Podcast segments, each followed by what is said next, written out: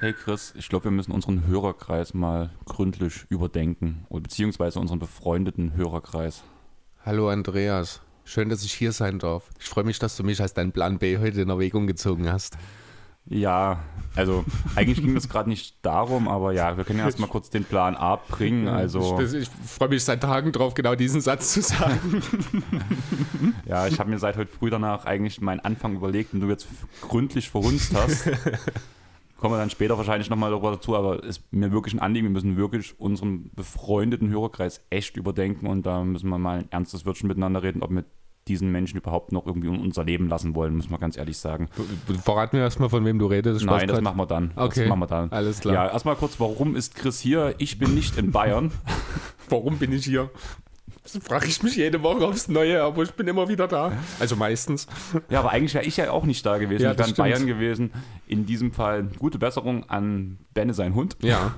Einfach weil es dem nicht gut geht und haben ja gesagt, versch- verschieben das und der soll sich erstmal erholen und dann tun wir lieber ein stressfreies Basketballwochenende verbringen. Genau. Vielleicht kann man ja sogar was regeln, dass ich mal unter der Woche vorbeikomme, mal gucken, wie er arbeiten muss, da ich ja nur noch nächste Woche arbeiten bin und danach zwei Wochen Urlaub habe. Dann haben wir sogar zwei Tage zusammen frei. Ach nö, muss das sein? Fällt mir jetzt gerade auf. Wollen wir da abends NBA gucken zusammen? Vielleicht passt ja das Wetter, legen wir uns an die Kiese tagsüber. und danach NBA gucken. Oder wir nehmen irgendwas mit zum NBA Real Life gucken an der Kiesgrube. Oder lieber in Ottendorfer Grill, da haben wir unsere Ruhe. Ja, mitnehmen ist halt schwierig. Muss halt, wo ist halt doch ein relativ intensives Datenvolumen, was du dafür brauchst. Wir kriegen das schon hin. Ich habe Ich eigentlich nicht, kann man die puffern? Kann man die vorladen? Geht, ich glaube nicht, ne? So wie bei Netflix oder so, Offline-Modus? Müssen wir mal. Dann wäre das natürlich eine Überlegung. Ich hätte ein Tab notfalls was wir mitnehmen können. Wir können uns ja auch nochmal Infos geben, falls euch dazu was einfällt. Genau. Aber ja, auf jeden Fall bin ich nicht bei Benne. Das werden wir irgendwann nachholen. Und dann gibt es natürlich auch den versprochenen Pod mit Benne zusammen. Sonst gibt es zwischendurch wahrscheinlich auch mal wieder einen Pod mit einem von den Jungs zusammen, beziehungsweise ist ja sogar kleiner Spoiler, schon ein Pod geplant mit einem von den Jungs von Talking the Game in dem Wochenende, wo ich nicht da sein werde. Genau, in zwei Wochen ist das, wenn mich nicht Genau. alles täuscht, ne? Möchtest du den Spoiler ausführen oder wollen wir die Leute überraschen? Nein, wir lassen es erstmal. Also es wird, ich hatte einen Gast mir eingeladen von Talking the Game, der war auch schon mal bei uns. Ich war auch schon mal, habe auch schon mal bei Talking the Game mit ihm aufgenommen. Ähm, ja, wird ein bisschen einschlägig wahrscheinlich thematisch, aber lasst euch einfach überraschen. In zwei Wochen ist es soweit. Ja, kann ich mir gut vorstellen, dass es sehr einschlägig wird. Aber ja, wollen wir jetzt über unsere Freunde des Pods reden? Erzähl mir, worum, was liegt dir auf dem Herzen? Ich habe heute früh ein Bild bekommen. Ähm, wahrscheinlich aus dem Tattoo-Studio war halt ein Sketch. Also so zum, was man sich halt einfach so als, ich möchte es jetzt tätowiert haben, das Vorgemalte, mir gefällt ich möchte es jetzt unter die Haut haben. Okay. Ohne Planung halt so ein Ding, was halt einfach schon da war. In Son Goku als Kind. Okay. Und dann kam die Frage, dumme Frage, wer ist das? Was? Ja, Wer war das? Sandro. Nein! Doch. Oh mein Gott! Was Ich bin sprachlos. Möchtest du was an ihm richten? Er hört das bestimmt. Mein lieber Sandro, du hast gerade jede Menge Respekt von mir verloren. Es tut mir echt leid, aber das geht gar nicht. Ich habe gesagt, wenn man Son Goku nicht erkennt, das ist wie als würde man LeBron James nicht erkennen. Ja, das trifft es eigentlich ganz gut. Finde ich auch. Also Das auch so von der also- Strahlkraft. Ja, also man muss fairerweise sagen, Sandro ist ein Young Blood mit seinen 20 Jahren. Der hat vielleicht die ganze Dragon Ball Sache nicht ganz so mitgenommen, aber trotzdem, Alter, das geht gar nicht. Also es war noch wirklich noch Son Goku als Kind, also auch damals noch im Anzug hier von Herrn der Schildkröten. Genau, von Muten Roshi. Genau. Ja, trotzdem muss man das. Hat er einen Sponsor noch gehabt? Ja, glaub schon. Ja, doch, da hat er glaube ich als Gürtel getragen auf dem. Ich Ja, habe es halt genau. bloß kurz Hm. angeguckt, aber das war für mich erstmal so ein Entsetzen, diese Frage. ich bin meine, erste, meine erste Nachricht war, willst du mich gerade verarschen? War mein Ernst, und danach kam so, ja, Naruto hätten wir noch zuordnen können, aber ich komme gerade einfach nicht drauf. Ui, oh. Und Da geht's mir, Dann hab ich das gleich kalter Schauer in den Rücken runter. Dann habe ich das halt geschrieben, Son Goku, und habe halt auch diesen LeBron James-Vergleich gemacht. Und danach, ah, scheiße, stimmt, soll ich mich selber schlagen? Und nicht so, ja, Ich hoffe, bitte, das tu hat es. er auch getan. Ja, Ja. Franny, wir möchten eine. Wir möchten ein Video, wenn das noch nicht gemacht ist. Du darfst das filmen und das möchten wir bitte als Story haben bei Dallas Mavs Germany. Und wenn du das wirklich mit voller Kraft machst, mit der Kraft von Son Goku, mit der Kraft eines, mit der Kraft der großen Genki Dama. eines Super Saiyajins, dann können wir uns vielleicht überlegen, ob wir die Freundschaft erhalten. Genau, aber da muss schon, also der Wille muss auch wirklich deutlich zu sehen sein, Sandro. Genau. Also mach dir Gedanken Streng dich an. und ja. Was gab's sonst bei dir Neues, Chris? Ja, ich habe meine zweite Impfung bekommen diese Woche. Ich hasse dich. Ähm, ja, ich war selbst überrascht, dass du meintest, du musst noch ein paar Wochen länger warten, dass das bei Astra so lange dauert. Ja. Ähm, ja, hat mich ganz schön umgehauen, muss ich sagen. Ich habe ja im Vorfeld eigentlich gedacht, so, dass das alles so ein bisschen übertrieben ist, von wegen und, ah, und da geht's so schlecht und alles. Aber ich muss sagen, Mittwoch ging es mir richtig mäßig. Also ich habe Dienstagmittag meine, äh, meine Impfung bekommen und ja, Mittwoch ging gar nichts für mich. Ich habe das war so wie ein ganz Körpermuskelkater, jede Bewegung tat weh. Ich hatte irre Kopfschmerzen. Ähm, habe wirklich den Tag gebraucht, habe auch einige Schmerztabletten gebraucht, um die ganze Sache in den Kopf zu, äh, in den Kopf zu kriegen, äh, in den Griff zu kriegen. Donnerstag ging es dann wieder, aber den einen Tag hat es mich echt ganz schön umgehauen. Aber nach wie vor bin ich absolut überzeugt davon, dass es das wert war. Ja, sehe ich halt auch so. Also, warum soll es nicht wert sein? Wenn, wenn ich sehe, was gerade in Amerika in den Hallen los ist, das ist ja genau das, was wir eigentlich vermissen und was wir mit dieser Herden- oder wo wir mit den, mit den Impfungen die Herdenimmunität schaffen, dass wir genau das, was in Amerika wieder geht, gerade selber wieder haben können. Man Oder halt jetzt auch bei der EM. Ja, Ist vielleicht ein bisschen, ja gut, was heißt anderes Thema? Ich meine, die Inzidenzen sind ja überall deutlich zurückgegangen, gerade auch beispielsweise in England äh, war man ja teilweise großflächig langfristig unter 20. Das ist jetzt durch eine neue Mutation wieder ein bisschen nach oben gegangen. Ähm, aber alles in allem sind wir ja auf einem guten Weg. Die Impfungen gehen stark voran und ja, ich muss ganz ehrlich sagen, auch wenn ich so meine Skepsis durchaus hatte, was die Zuschauer bei der EM angeht, ich habe nur das Spiel gestern der Italiener gesehen. Ich, es ist schon was anderes, wenn die da sind, wenn die Fans im, äh, mit im Stadion sind. Ähm, Ob es dann natürlich verbreitungstechnisch irgendwelche Folgen hat, werden wir erst in den nächsten paar Tagen oder Wochen dann sehen. Ich hoffe natürlich nicht und bin frohen Mutes, dass das Ganze wirklich auch positiv äh, ja, durchgeführt werden kann. Ach, ich denke schon, dass das funktioniert, muss ich ganz ehrlich sagen. Ist ja nun nicht die erste Veranst Sportveranstaltung, die so aufgezogen wird wie die EM. Also ich habe jetzt keinerlei Infos, aber ich bin einfach der Meinung, dass so Großveranstaltungen sich schon an anderen schon passieren, Ja, die Großveranstaltungen orientieren. Und da wäre dann zum Beispiel, ja, man weiß ja, wie es in der NBA abläuft. Und das kann man ja eigentlich eins zu eins gleichsetzen. Und da hast du dann beim Fußball sogar noch den Vorteil, dass die ganze Sache noch Open Air ist. Sprich, es wäre noch sicherer als sowieso in der Halle. Richtig. Von genau. daher macht das NBA-Konzept in einem Fußballstadion funktioniert, bin ich der Meinung. Ja, ein schönes Beispiel, auch dass es funktionieren kann, sind die French Open, die jetzt gerade gespielt werden. Ähm, die sind ja auch vor Zuschauern. In Frankreich ist es, ich glaube, sogar aktuell noch so, dass es eine Ausgangssperre um 23 Uhr gibt. Nein, Oder weil um- ich war ja gestern mit Kami unterwegs. Also die treuen Hörer des Pods wissen ja, wer Kami ist. Und sie hat ja ihren Freund, ist ja Pariser. Und bei denen gibt es jetzt sogar schon wieder Konzerte. Ja, ja, nee, nee, das meine ich nicht. Aber es gibt direkt, muss eine Ausgangssperre oder sowas, weil ich weiß, ich glaube, es war entweder war es das Zverev-Halbfinale oder das von Djokovic und Nadal. Das ging über diese Grenze hinaus. Und die Zuschauer waren ja da und ich habe auch in dem Zusammenhang halt auch gelesen, dass die, die Zuschauer trotz äh, Ausgangssperre das Spiel bis zum Ende, äh, also beim Spiel bleiben durften. Also es muss wohl irgendwie noch so eine Zeit geben. Vielleicht ist das auch bloß in Paris, weil dort der Inzidenz vielleicht höher ist als im Landesschnitt oder so. Das weiß ich nicht, aber ich weiß, es gab in dem Zusammenhang was und weil das Spiel halt unerwartet lang gegangen ist, haben die Fans eine Art extra Genehmigung gebraucht, quasi, um dort bis zum Ende zu bleiben. Okay, also wir hatten halt, wie gesagt, gestern bloß das Thema. Ja. Und ich kann mir halt eigentlich nicht vorstellen, dass Innenraumkonzerte erlaubt sind, während eine Ausgangssperre noch notwendig ist.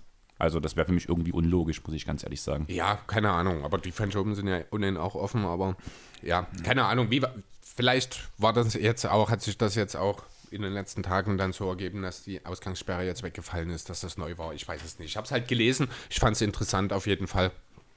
Aber ja, jedenfalls scheint es mehr als genug Konzepte zu geben, die tatsächlich funktionieren. Ja. Gute Konzepte sieht man derzeit auch in Utah, kann man sagen. Also nicht bloß das Hygienekonzept, was Fans, die echt eine verdammt geile Stimmung im Salt Lake gemacht haben, in die Hallen strömen lässt. Oder was denkst du? Du Ich, was, Entschuldigung, ich war gerade ganz kurz abgelenkt. Ich wusste nicht, worauf du hinaus bist. Ich habe gedacht, du sagst noch mehr. Ach so, na, ich wollte einfach bloß auf die Fans gerade in Utah ansprechen, weil ich das echt krass finde, was die für eine Crowd darstellen. Es macht Spaß, also auch als gegnerischer Fan finde ich das schon beeindruckend, was Utah abzieht oder als Ja, es aus ist Fansicht. allgemein überall. Es ist halt, es sind wieder Fans da. Es ist schön, auch diese bekloppten Fans, die wir ja gerade direkt am Anfang hatten, das hat sich jetzt auch wieder gelegt. Also es fühlt sich wieder wirklich wie fast normales Phantom an. In Philadelphia sind ja, äh, ist ja vollständig, also die Halle ist jetzt darf voll sein. Wieder beispielsweise. Philly ist ja auch eine der lautesten Crowds in der Liga. Da freue ich mich auch sehr drauf. Ähm, ja, habe jetzt, muss ehrlich sagen, die Utah-Fans per se jetzt nicht als außergewöhnlich wahrgenommen. Äh, ist da jetzt irgendwas, was ich nicht auf dem Schirm habe? Meinst du was Besonderes? Wie die oder? abgehen, die Sprechchöre. Ja, gut, okay, also so das typische Phantom halt. Ja, aber irgendwie anders. Also ich finde, es wirkt ist intensiver. Es, ist das vielleicht nur so, weil wir es so lange nicht gesehen haben? Kann sein. Aber jetzt auch im Vergleich zu den anderen Hallen, muss ich sagen, ich finde es irgendwie intensiver. Ich fand halt wirklich, also das ist jetzt zwar hochgegriffen, aber es hatte irgendwas vom Garten, so dieses. Ja, gut, ich kann, mir, ich, ich kann, mir, schon vorstellen, dass sich in Utah wirklich nochmal eine andere äh, Atmosphäre halt durch die starken Leistungen bisher auch äh, entwickelt hat und dass dort wirklich eine äh, nochmal eine besondere Intensität sich dadurch ergeben hat. Das kann ich mir schon vorstellen, weil Utah ja jetzt bisher in Liga-Geschichte mal von Stockelone abgesehen noch nicht die ganz großen Erfolge hatte und man sich dieses Jahr wahrscheinlich wirklich sehr, sehr nah dran fühlt. Ja, willst du da bei dem Punkt gleich mal was zu Mitchell sagen? Wir haben ja damals diesen Superstar ähm, Podcast gemacht, How to be a Superstar. Mhm. Ähm, ich kann jetzt gerade nicht mal die Folgennummer sagen, wo wir ein paar Listen uns im Internet rausgesucht haben, beziehungsweise hast du das ja gemacht, was einen Superstar auszeichnet. Im Endeffekt sind wir so auf so einen Mittelwert von unseren beiden Werten gekommen. Meine Angaben waren ja größtenteils dann doch schon. Die Nummer 73 war es? Nummer 73, also nochmal nachhören. Da haben wir Definitionen für Superstars rausgesucht von bekannten Persönlichkeiten, beziehungsweise von dem direkten NBA-Umfeld und haben das einfach mal auf ähm, Donovan Mitchell umgemünzt. Bei dir war er noch kein Superstar, bei mir war er an der Grenze dazu, glaub, beziehungsweise war er es schon und unser Mittelwert war danach so genau diese Grenze, dass er noch ein Star kurz vorm Superstar ist, glaube oder? War das äh, nicht irgendwie nur so? das Blanko hier tatsächlich, wie wir die Kriterien vergeben hatten, die Punkte, kann ich dir nicht sagen. Den Ausdruck habe ich zu Hause liegen. Ich habe nur das Blanko, äh, das Blanko-Sheet hier gerade. Aber Hast du da ein paar, paar, Beispiele, über welche Punkte wir zum Beispiel geredet haben, bloß einen kleinen Spoiler zu geben, falls jemand nach nachholen möchte? Wir haben es ja im Grunde in zwei äh, größere Kategorien geordnet. Das ist einmal das so soziale, gesellschaftliche und auf der anderen Seite natürlich das Spielerische. Da geht es natürlich um verschiedene Sachen. Ähm, ja, ein Franchise-Player sollte beispielsweise der beste Spieler seiner Franchise sein, er sollte das Gesicht des Teams sein, er sollte in Crunch-Time-Situationen in der Lage sein, das Spiel äh, zu entscheiden, also in wichtigen Situationen die richtigen Plays machen. Einstellung und Talent gehören dann natürlich zusammen. Im Laufe der Saison muss eine, äh, im Laufe der Karriere sollte eine gewisse Anzahl an Hardware auch gesammelt sein. Ähm, ja, und dagegen halt dann so soziale Themen wie viele Instagram-Follower hat er. Das ist ja heutzutage gehört das einfach dazu, wenn man Superstar ist, muss man halt auch seine Bekanntschaft entsprechend äh, mit ja, berücksichtigen. Das läuft über die sozialen Netzwerke. Ähm, Sozusagen willst du mir sagen, dass Joe Ingles kein Superstar ist? Leider nicht, nein. Zumindest nicht, was das Kriterium angeht. Okay, Dafür gut, ist er der coolste Typ der Liga, der muss kein Superstar sein. Dann erzähl weiter ja, ähm, welche Werbepräsenz hat der Spieler? Kriegt er hohe Verträge, also Werbeverträge? Reißen sich die Unternehmen quasi um ihn? Äh, Reißen ja. sich die Unternehmen um Donovan mit, äh, um Joe Ingles? So ein, so ein, Tra so ein Traktorhersteller. So ein Agrarunternehmen bestimmt. ja, also das alles könnt ihr unsere Auswertung in Folge 73, hast du gesagt, genau. hören. Und da könnt ihr ja selber mal eine Liste einstellen, wie ihr momentan Donovan Mitchell einschätzen würdet. Weil man kann echt drüber reden, ob er jetzt wirklich so diesen Schritt zum Superstar zumindest gemacht hat, weil es waren ein paar Punkte, wo die du ihm ganz klar abgesprochen hast, wie zum Beispiel auch, glaube ich, Crunch-Time-Effizienz und sowas. Mhm. Und das zeigt dieser Junge halt derzeit extrem zum Leidwesen meiner Clippers. Ja, kann man so sagen. Also spielt wirklich ich, ich, wirklich ich sag's jetzt, Chris, ins Mikrofon. Ich, du warst im letzten Pod immer wieder raus, rein, raus, rein. Ehrlich? Du warst laut, leise, laut, okay. leise und ich habe bei dir teilweise sogar nachregeln müssen, einzelne Teilspuren, damit man dich überhaupt versteht. Bleib an deinem Mikro dran. Ich, ich gebe mir Mühe. Ähm, ja, Donovan Mitchell hat, ja, ich habe mir ja immer so ein bisschen das Superstar äh, sein, sage ich mal, abgesprochen an der Stelle. Ich bin immer noch nicht hundertprozentig überzeugt, dass er das leisten kann. Er ist aber auf einem wirklich, wirklich guten Weg. Ich denke, ich habe ihn da auch vielleicht ein bisschen unterschätzt in den letzten Monaten. Andererseits war es halt in der Regular Season für mich auch einfach noch nicht der Punkt, wo ich sage, dass es dort überzeugt er mich, dass es anders ist. Das muss er jetzt in den Playoffs machen. Bisher tut er das. Ähm, macht das wirklich, wirklich gut. 52 Prozent aus dem Feld, 44 Prozent Dreier, 80 Prozent der Freiwürfe, 64er True Shooting. Das ist richtig stark als klare erste Option. Muss aber auch fairerweise sagen, er bekommt richtig viel Hilfe. Ja, das ist halt so ein Riesending. Ja, also, also Genau, also was in dem Zusammenhang auch wichtig ist, sein Playmaking hat sich halt auch nochmal verbessert. Das haben wir in der Bubble schon mal angesprochen, dass er dort einen Schritt gemacht hat. Das ist jetzt nochmal ein bisschen besser geworden. Das sieht gut aus, weil seine Mitspieler einzusetzen. Er trifft die richtigen Entscheidungen. Ähm, meistens jedenfalls. Ich glaube, ich hatte dir die Woche irgendwann mal geschrieben, was war das für eine scheiß Schlussphase bei Utah gegen Clippers, ne? In dem Spiel 2. Da mhm. gab es halt so eine Phase, da war ich kurz davor, wieder auszuschalten. Da haben beide Teams sechs oder sieben Dreier, äh, lustlose Dreier gecheckt. Ich glaube, die einzigen Punkte zwischendurch waren mal ein etwas glücklicher Mitchell-Drive zum Grob. Ähm, aber ja, alles in allem muss man sagen, hat Mitchell wirklich nochmal einen Schritt gemacht. Sage ich dann an der Stelle auch gern, wenn er mich, also wenn man mich da das, ja, vom Gegenteil überzeugen kann, da so auf einem guten Weg dazu. Ähm, ja, er sieht auch besser aus als ein Kawhi Leonard in der Serie bisher. Ja, muss man ganz ehrlich sagen. Allerdings finde ich, also es gibt so zwei Sachen, wenn ich Kawhi sehe. Ich habe halt, wie ich habe dir das vor dem Pod gesagt, ich habe jetzt jedes Spiel der zweiten Runde gesehen, bis mhm. auf letzte Nacht. Also für euch, wir nehmen am 12.06. auf. Ähm, das ist der Samstag. Das einzige Spiel, was ich noch nicht gesehen habe, ist Atlanta gegen Philly aus letzter Nacht. Da habe ich mich drauf verlassen, dass du das zumindest so teilweise auf dem Schirm hattest. Ich habe heute noch nichts geschaut. Also ich habe ein bisschen gelesen, auch, mhm. aber gesehen habe ich es noch nicht. Ich habe mir halt stattdessen heute früh noch Suns gegen Denver, Denver reingezogen. Aber ja, ich finde, man merkt, dass Kawhi ausgelaugt ist. Mhm. Und mal, ich finde, diese Leistungen, die die Dallas-Serie ihm verpasst haben, er wirkt etwas unrund, sag ich mal so. Ich finde, das sieht nicht so. Also, ich finde immer, Kawhi ist nie der Spieler, der halt besonders, also doch schon spektakulär wirkt auf dem Feld, vor allem wenn er zum Korb drivet und danach seinen Dank über ja. einen KP zum Beispiel in der Dallas-Serie stoppt oder ich weiß gar nicht, ob es wo an Gobert, glaube vorbeigesprungen ist, jetzt in der Serie. Mhm. Das ist schon beeindruckend, aber so vor allem diese, ähm, diese durchschnittliche Geschwindigkeit, die laterale Geschwindigkeit von ihm ist halt so, das wirkt irgendwie leicht hölzern, finde ich, wo das sonst so smooth wirkt. Und ich denke irgendwie schon, dass da die Clippers waren die ganze Saison noch nicht fit, muss man dazu sagen, im Sinne von Verletzungen kam immer wieder was dazu. Dieses Jahr würde ich es kaum auf Load Management schließen, bis auf die letzten paar Wochen würde ich vielleicht ein paar ja. so sagen. Aber im Großen und Ganzen Load Management war da kaum anwesend und ich glaube, das hat schon an den Knien auch von Kawhi gezerrt. Du hast jetzt immer wieder Bilder auch gesehen aus der Kabine, wo er mit Icepacks auf den Knien liegt, da sitzt. Das würde ich nicht überbewerten. Das ist, das macht die Hälfte der Liga macht das nach dem Spiel einfach um äh, ja als Vorsorgemaßnahme. Da muss jetzt noch nicht zwingend was sein. Ich bin mir ziemlich sicher, äh, wenn wirklich Probleme mit den Knien wären, dann wäre Kawhi der Erste, der sagt, Leute, wir müssen hier aufpassen und wir müssen unter Umständen über eine Aussetzung reden, um halt zu schonen. Natürlich will er äh, hier auch an der Stelle vorangehen und äh, ja, als Führungspersönlichkeit dort auch die Präsenz zeigen, wie es beispielsweise ein Embiid trotz seiner Knieverletzung macht, was ich auch sehr, sehr kritisch sehe, wenn ich ehrlich sein soll. Ähm, aber andererseits ist gerade Kawhi wahrscheinlich der Spieler, der am ehesten auf die eigene Gesundheit guckt, dann in dem Zusammenhang, ohne dass ich ihm da jetzt irgendwie einstellungstechnisch in Bezug auf das Team irgendwas absprechen will, das keinesfalls.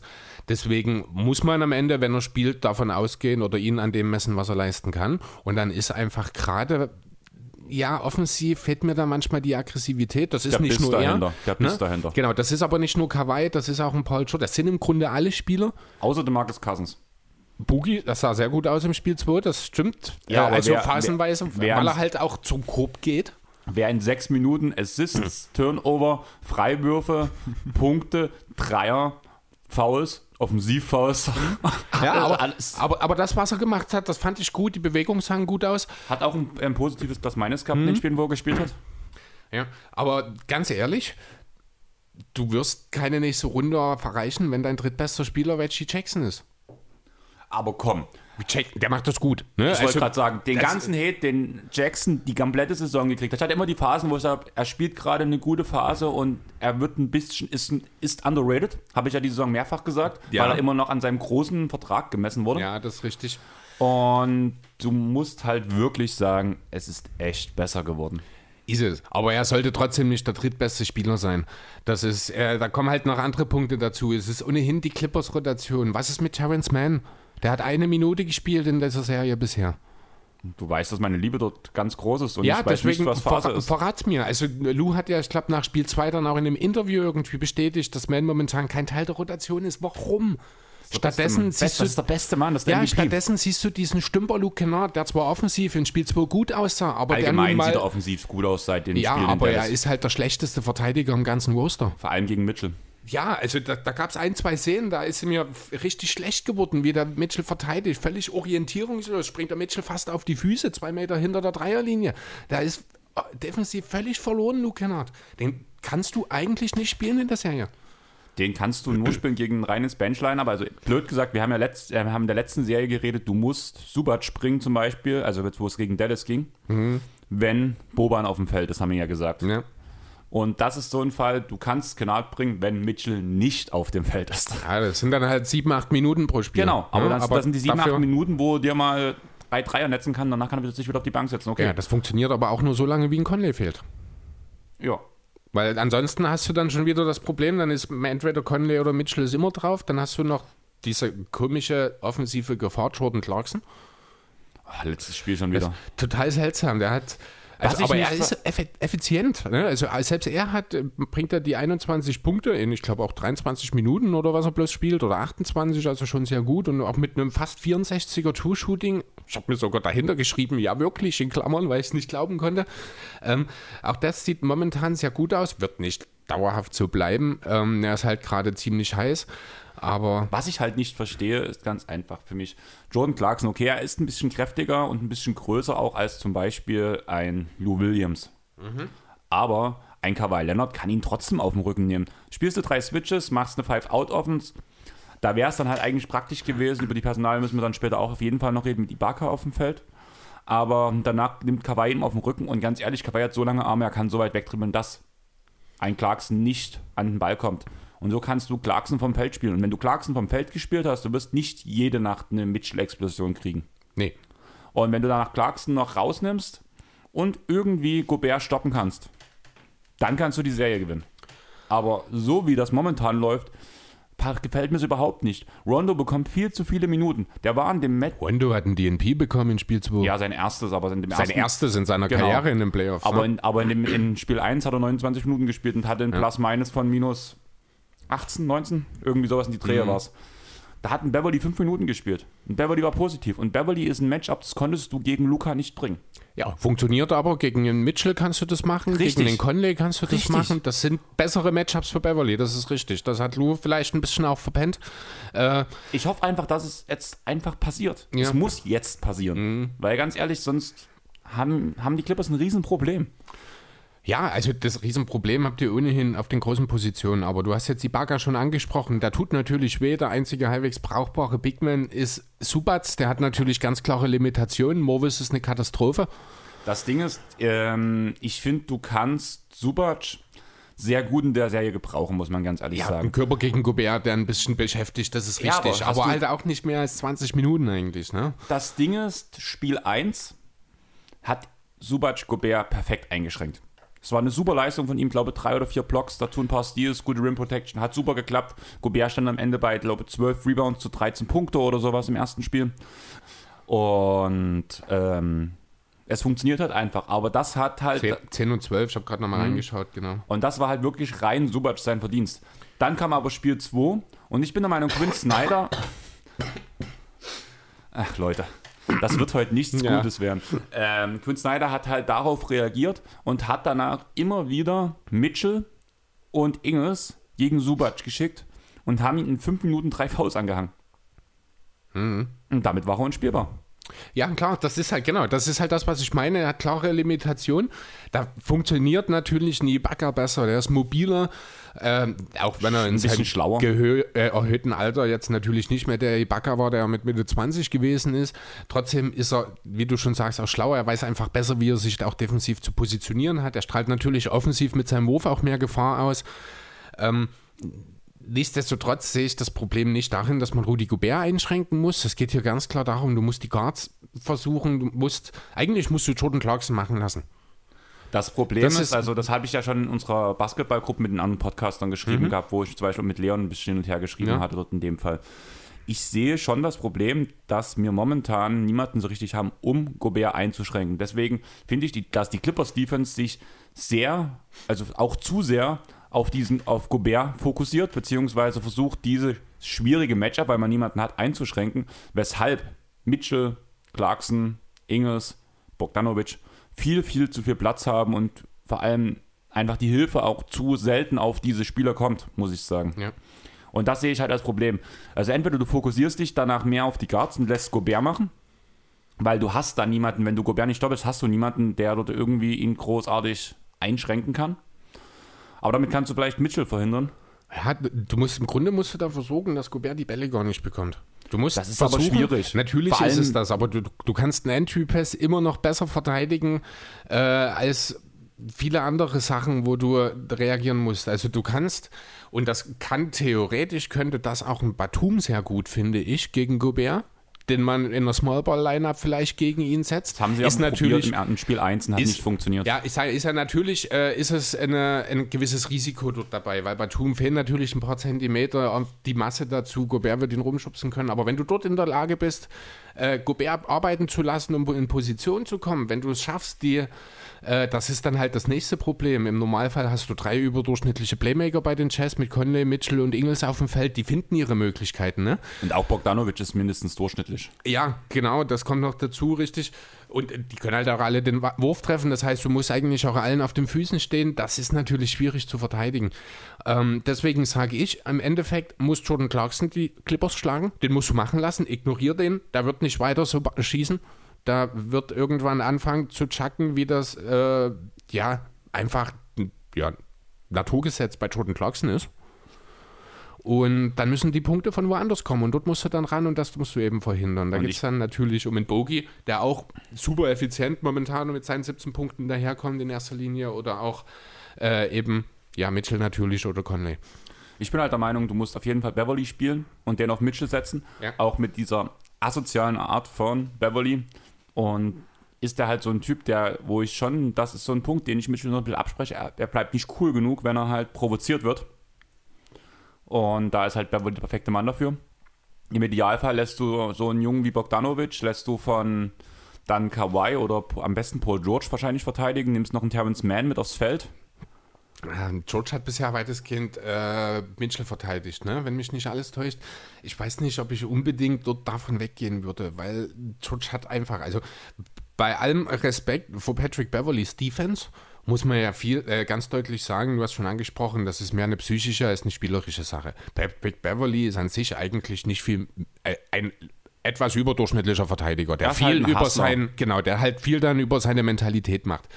Ähm, das kann natürlich funktionieren, aber ich denke, auch dort ist er körperlich vielleicht an der einen oder anderen Stelle ein bisschen schwierig, weil halt Mitchell doch eine ganz schöne Wuchtbrumme ist. Ja, vielleicht stellst du ihn eher dann, wenn es soweit ist. Ich weiß gar nicht, hat Conley jetzt im zweiten Spiel gespielt? Nein, Conley Nee, ist ne? noch raus. Ähm, vielleicht lässt du einen Beverly eher dann auf Conley, lässt ihn abseits des Balles mehr arbeiten. Das halte ich sinnvoller, wenn er den dort äh, Offball um die, äh, na, um die Blöcke laufen muss. Conley wird ja trotzdem hier und da mal den Ball vorbringen. Ähm, ich muss aber sagen, ich bin der Meinung, dass ähm, Con äh, Beverly ist ein besserer On-Ball-Defender, während Paul George vor allem Off-Ball über die Help-Defense sehr gut arbeitet. Ja, das stimmt schon, aber trotzdem. Also ist natürlich ein Versuch wert, müsste man schauen, es kann funktionieren. Wichtig wäre mir halt, persönlich, halt dass du, ändern. Du musst ja, halt was ändern. wi- wichtig wäre mir persönlich, dass du defensiv das freie Radikal Kawhi irgendwie äh, versuchst zu gewährleisten, dass du ihn nicht irgendwie in einem Bogdanovic-Matchup, sag ich mal, verschwendest. Ne, dass du halt irgendwie versuchst, ein Defensivsystem zu, ent, äh, zu entwickeln. Das hat man phasenweise in Spiel 2 dann in der zweiten Hälfte gesehen, ähm, wo dann ein Kawhi einfach mal auch diese Defensivplays machen kann, äh, um vielleicht das Momentum wieder zu verändern. Das kann halt nur er und mit Abstrichen ein Paul George. Ähm, aber auch ein ja, Batum mit Abstrichen. Also ja, Batum, Batum stimmt natürlich auch, aber mit Abstrichen, wie du schon sagst, dann schon auf einem der, anderen ist ja auch Niveau. ange der ist auch angeschlagen. Also auch noch, Mhm, ja. Also er wird spielen wahrscheinlich, aber ist noch auf Day-to-Day gelistet. Okay. Ähm, wie viele Spieler haben denn die Clippers bisher eingesetzt? Ich schaue gerade mal, ja, da stehen zwei, äh, elf Spieler mit Einsätzen. Davon ist halt einer Rondo, der im zweiten Spiel nicht gesehen hat. Da ist Terrence Mann, der in zwei Spielen neun Minuten hatte, also 8 und 1. Ich glaube, wenn mich nicht alles täuscht, war die Aufteilung. Und halt Beverly, der die, ich glaube, 25 Minuten in Spiel 2 oder sowas gesehen hatte. Ähm, hm. Auf der anderen Seite hast du halt eine relativ enge, da war ich fast überrascht, äh, Rotation bei den Chess. Ne, das, ja, das hatte ich aber im Blick, das war ja hm? von vor, vorher schon klar, das hat ja auch Tai Lu in der Pressekonferenz vor Game One schon gesagt, dass er die ersten Spiele auf jeden Fall mit einer größeren Rotation spielen wird, einfach um diese sieben Spiele-Serie, diese hart umkämpfte Serie gegen Dallas ein bisschen zu kompensieren. Aber ganz ehrlich, also bei den Clippers, das kann ich verstehen, das war nachzuvollziehen einfach nach der Mavs-Serie, aber die Jazz spielen effektiv mit sechs Mann. Ne, das ist im Grunde nur Favors da noch ein paar Minuten geht? Ja, nicht mal unbedingt. Ja, ein paar halt. Er hat jetzt 22, nee, 27 Minuten in zwei Spielen gemacht. Jordan Young 22. Dann Oni. Oni, genau. Der hat 13 Minuten gemacht. Das würde ich jetzt einfach mal als Garbage Time abtun. Dann hast du acht Leute. Nein, war es nicht. Ähm, Oni hat in der Mitte des zweiten Spiels, okay in der, also glaube zweite, äh, zweites Viertel ungefähr, Ende zweites Viertel hat er die Minuten abgerissen, Anfang drittes Viertel. Hm. Ja, jedenfalls ist, ist hier eine klare Trennung. Du hast halt die drei, das sind, ne, und dann hast du die Starting Five plus Jordan Clarkson, die alle äh, mindestens 55 Minuten spielen, das ist Clarkson, die anderen gehen alle straff auf die 70 zu, während die anderen drei zusammen gerade mal so viele Minuten spielen. Also da muss ich sagen, das kann auch nochmal gefährlich werden. Sollten die Clippers wirklich jetzt nochmal ein Comeback schaffen, kann hier auch irgendwann das Kraft, äh, ja, Energiethema bei den Chess aufkommen, wenn ich diese kleine Rotation sehe. Ja, kann ich mir gut vorstellen, aber da müssen die Clippers jetzt anfangen zu arbeiten. Ja, ich kann und man muss halt, entschuldige, das noch ganz kurz noch dazu sagen, dass halt eben ein Mike Conley noch zurückkommt. Ich muss halt wirklich sagen, ich habe ein ganz gutes Gefühl für diesen Nacht heute. Also ich werde es auf jeden Fall auch live gucken. Mhm. Ähm, man kommt zurück nach Los Angeles. Der hat ja in der Dallas-Serie eigentlich nie so gut funktioniert, aber ich glaube, das Momentum ist trotzdem ein bisschen höher aufgrund von diesem Game 7. Außerdem glaube ich schon, dass jetzt müssen sie halt wieder und sie werden auf jeden Fall zumindest besser spielen. Und man weiß jetzt, wie man zu Hause ein Playoff-Spiel gewinnt? Genau. Das war ja lange Jahre ein Problem der Clippers. ja, aber vom Prinzip her ähm, ist das halt schon so eine Sache, wo ich mir halt sage, ich glaube jetzt, also das Spiel muss man jetzt holen. Auf und ich glaube, das wird so ein bisschen wie dieses Spiel 3 der Bucks auch werden. Es wird kein schönes Spiel werden, aber ich glaube, die Clippers werden so hart spielen, dass danach halt vielleicht auch mal wieder dein Lieblings-Mimimi von Rudi Gobert kommt nach dem Spiel. Wer weiß, vielleicht. Auf jeden Fall, Fakt ist, wenn äh, die Clippers was reißen müssen, muss der Wurf fallen. Also das ist mir auch so ein bisschen, vielleicht kannst du mir das erklären, das beste Dreierteam der Liga ist gerade mal noch Durchschnitt, wenn überhaupt von draußen. Ist das besser verteidigt? Ist das der Gameplan? Trifft man die offenen Würfe einfach nicht? Man trifft die offenen Würfe einfach nicht. Also okay. beziehungsweise kommt öfters mal dieser letzte Pass nicht mehr. Also die Clippers waren ja wirklich dafür brilliert, eine Ballstaffette über 13 Stationen, 24 Sekunden zu spielen. Da ja. weiß man, wie schnell der Ball gelaufen ist. Und danach stand irgendwann einer frei. Und jetzt, das ist ja, glaube das beste Beispiel, der letzte Wurf von ähm, Marcus Morris. Ein sehr gutes Beispiel. Man spielt die Ballstaffetten langsamer als sonst. George überlegt noch, den Wurf zu nehmen. Dadurch fallen, fehlen dir die zwei, drei Sekunden. Denkt dann, oh Scheiße, ich kann doch nicht werfen, nicht in ideale Position. Und spielt zwei, drei Sekunden vor Schluss zu Morris, der eng von Gobert sogar äh, verteidigt wird und muss einfach aufgrund des Zeitfaktors diesen Wurf nehmen. Wird danach geblockt, logischerweise. War aber auch starke Defense von Gobert, vom ja. Defensive Player of the Year, dann haben wir es auch nochmal genannt. Ja, ich hätte sowieso das dann noch mit angesprochen. Okay, ja. Ähm, so, was wollte ich gerade? Ach so, genau, ich habe es gerade nochmal hier geschaut. Bisher die Anzahl der Dreier in der Serie, also ähm, die Gesamtpossessions an Field Goals, die sind relativ gleich tatsächlich bei den Clippers und den Jazz. Allerdings hat LA bisher 72 Dreier genommen diese mit 37,5% getroffen. Das ist okay, aber das ist halt auch irgendwie nicht der Clippers-Standard, den wir aus dieser Saison gewohnt sind. Genau. Ne, also ist jetzt über beide Serien. Also vor allem beim Dreier muss man ja sagen, dass Paul George halt echt mies von drei wirft. Der ja. ist im vierten Viertel auch mit seinen Dreiern immer wieder so da. schlecht. 35 äh, Prozent. Der ja, Dreier ist nicht zwingend das Problem. Also das ist jetzt nicht gut, aber das, das Problem ist eher das andere. Der trifft halt insgesamt nur 34 Prozent aus dem Feld. Also der Gesamtwert ist schlechter als der Dreierwert. Das ist das Problem. Ähm, ganz kurz, um das zu Ende zu bringen. Also wie gesagt, 72 Dreier haben äh, die Clippers in den zwei Spielen genommen. Bei 170 Field Goals insgesamt. Die Jazz dagegen haben 100 67, also drei Field Goals insgesamt weniger genommen, aber schon 89 Dreier genommen. Also der Anteil der Dreier, das bestätigt so ein bisschen, was du gerade sagst, dass einfach der letzte Pass nicht kommt, dass der Wurf einfach äh, nicht, dass es nicht zum Wurf kommt. Ja, das klappt bei den Jazz besser, haben deutlich mehr Dreier genommen und diese halt auch mit 41,6 Prozent getroffen. Genau. Und das, was ich halt sehe, also gerade nochmal, ich möchte noch auf den Punkt Paul George zurückkommen. Also erstmal dieses ganze Gequatsche, Leute, hört mir auf mit Pandemic P. Einfach weil mich nervt, George spielt gute, sehr gute Playoffs, muss man sagen. Ja. Auch wenn es das in Zahlen nie widerspiegelt. Aber guckt euch die Clippers-Spiele an und beobachtet mal ein ganzes Spiel Paul George. Wenn er merkt, er chuckt im ersten Viertel immer relativ und guckt, wie fällt mein Wurf. Wenn er merkt, er fällt nicht, dann fängt er an, einfach den Playmaker zu geben. Und das funktioniert super. Also du merkst richtig in Spielen, finde ich, wo Paul George ähm, viele Punkte macht, auch am Ende, wo er effizient ist, da, hat er auch wirklich viele Würfe. Und in Spielen, wo er ineffizient ist, dann sind meistens diese ganzen Misses, blöd gesagt, in der ersten Halbzeit oder im ersten Viertel sogar teilweise, da geht er gerne mal eins aus sieben zum Beispiel, auch wenn er an Schla Scheißtagen, blöd gesagt. Aber im vierten Viertel ist er da, weil er holt sich dann noch das ganze Spiel, seine Kontinuität über Playmaking, über Defense, schafft sein Momentum in sich selbst, für sich selbst wieder und ist dann auch im vierten Viertel im Normalfall da. Und das ist ganz wichtig. Du hast, wenn du die Freiwurfquoten von Paul George erste Halbzeit zu, äh, zu letztem Viertel zum Beispiel vergleichst, das sind Welten. Paul George wirft unterirdisch seine Freiwürfe in der ersten, im ersten Viertel gerade der Zeit. Also in der Serie wird es bisher noch nicht, denn da steht er insgesamt bei 18 von 19. Okay, da war das halt im Dann wird das mit. genau Ja. die Serie. Aber das ist mir eh aufgefallen, Freiwürfe sind allgemein dieses Jahr ein ziemliches Problem für viele Spieler, oder? Ja, Nikola Jokic letzte Nacht ähm, in der ersten Halbzeit 1 aus 4. Ja, Doncic hat 50 Prozent über die Serie geworfen. Über Simmons müssen wir nicht reden. Da waren noch ein, zwei Namen, die mir in dem Zusammenhang aufgefallen sind. Richtig, eigentlich gute, solide Freiwurfschützen. Auch ein Janis hat keine 50 Prozent, ich glaube. Gehört jetzt nicht zu den guten Freiwurfschützen, aber auch deutlich unter Wert. Könnten wir darüber reden, dass das vielleicht das Comeback der Fans ist? Du meinst eine Nervensache? Das Ja. könnte sogar sein, ja. Weil wir haben ja gesagt, diese abnormalen Quoten, die wir dieses Jahr gesehen haben, die sind ja sowieso ein bisschen runtergegangen. Ja klar, man kann es auf die Playoffs schieben, aber man, ich würde diesen Fan-Faktor nicht unterzeichnen, äh, nicht runternehmen. Ja, nee, hast du, das ist ein guter Punkt. Das ist wirklich, ist ja natürlich auch für die Spieler wieder in gewisser Weise neu, dass da jetzt wieder die Leute da sind. Das heißt ja schon immer, der Freiwurf ist der einsamste Wurf im, äh, im Basketball, weil niemand kann dich beeinflussen, du stehst einfach nur da. Übrigens, weil ich gerade, weil wir gerade über Freiwürfe reden, hat Janis wirklich einen 10 Sekunden Pfiff bekommen diese Ja. Woche? Ich habe gedacht, letzten, Das schon bisschen, das war letzte Woche, glaube ich sogar. das habe ich jetzt gestern oder vorgestern, das muss jetzt im Spiel 2 oder so gewesen sein. Okay, dann hat er noch einen bekommen. Dann weil hat er, ich das weiß, war der dass er- zweite sogar schon am Also ich weiß, dass er in der ersten Playoff-Runde war es, glaube ich, sogar. Nee, es war auf er jeden Fall gegen die Netz. Okay, nein, ich habe ihn in der ersten Playoff-Runde eigentlich. Unglaublich, was ist denn da los? Äh, Nerven.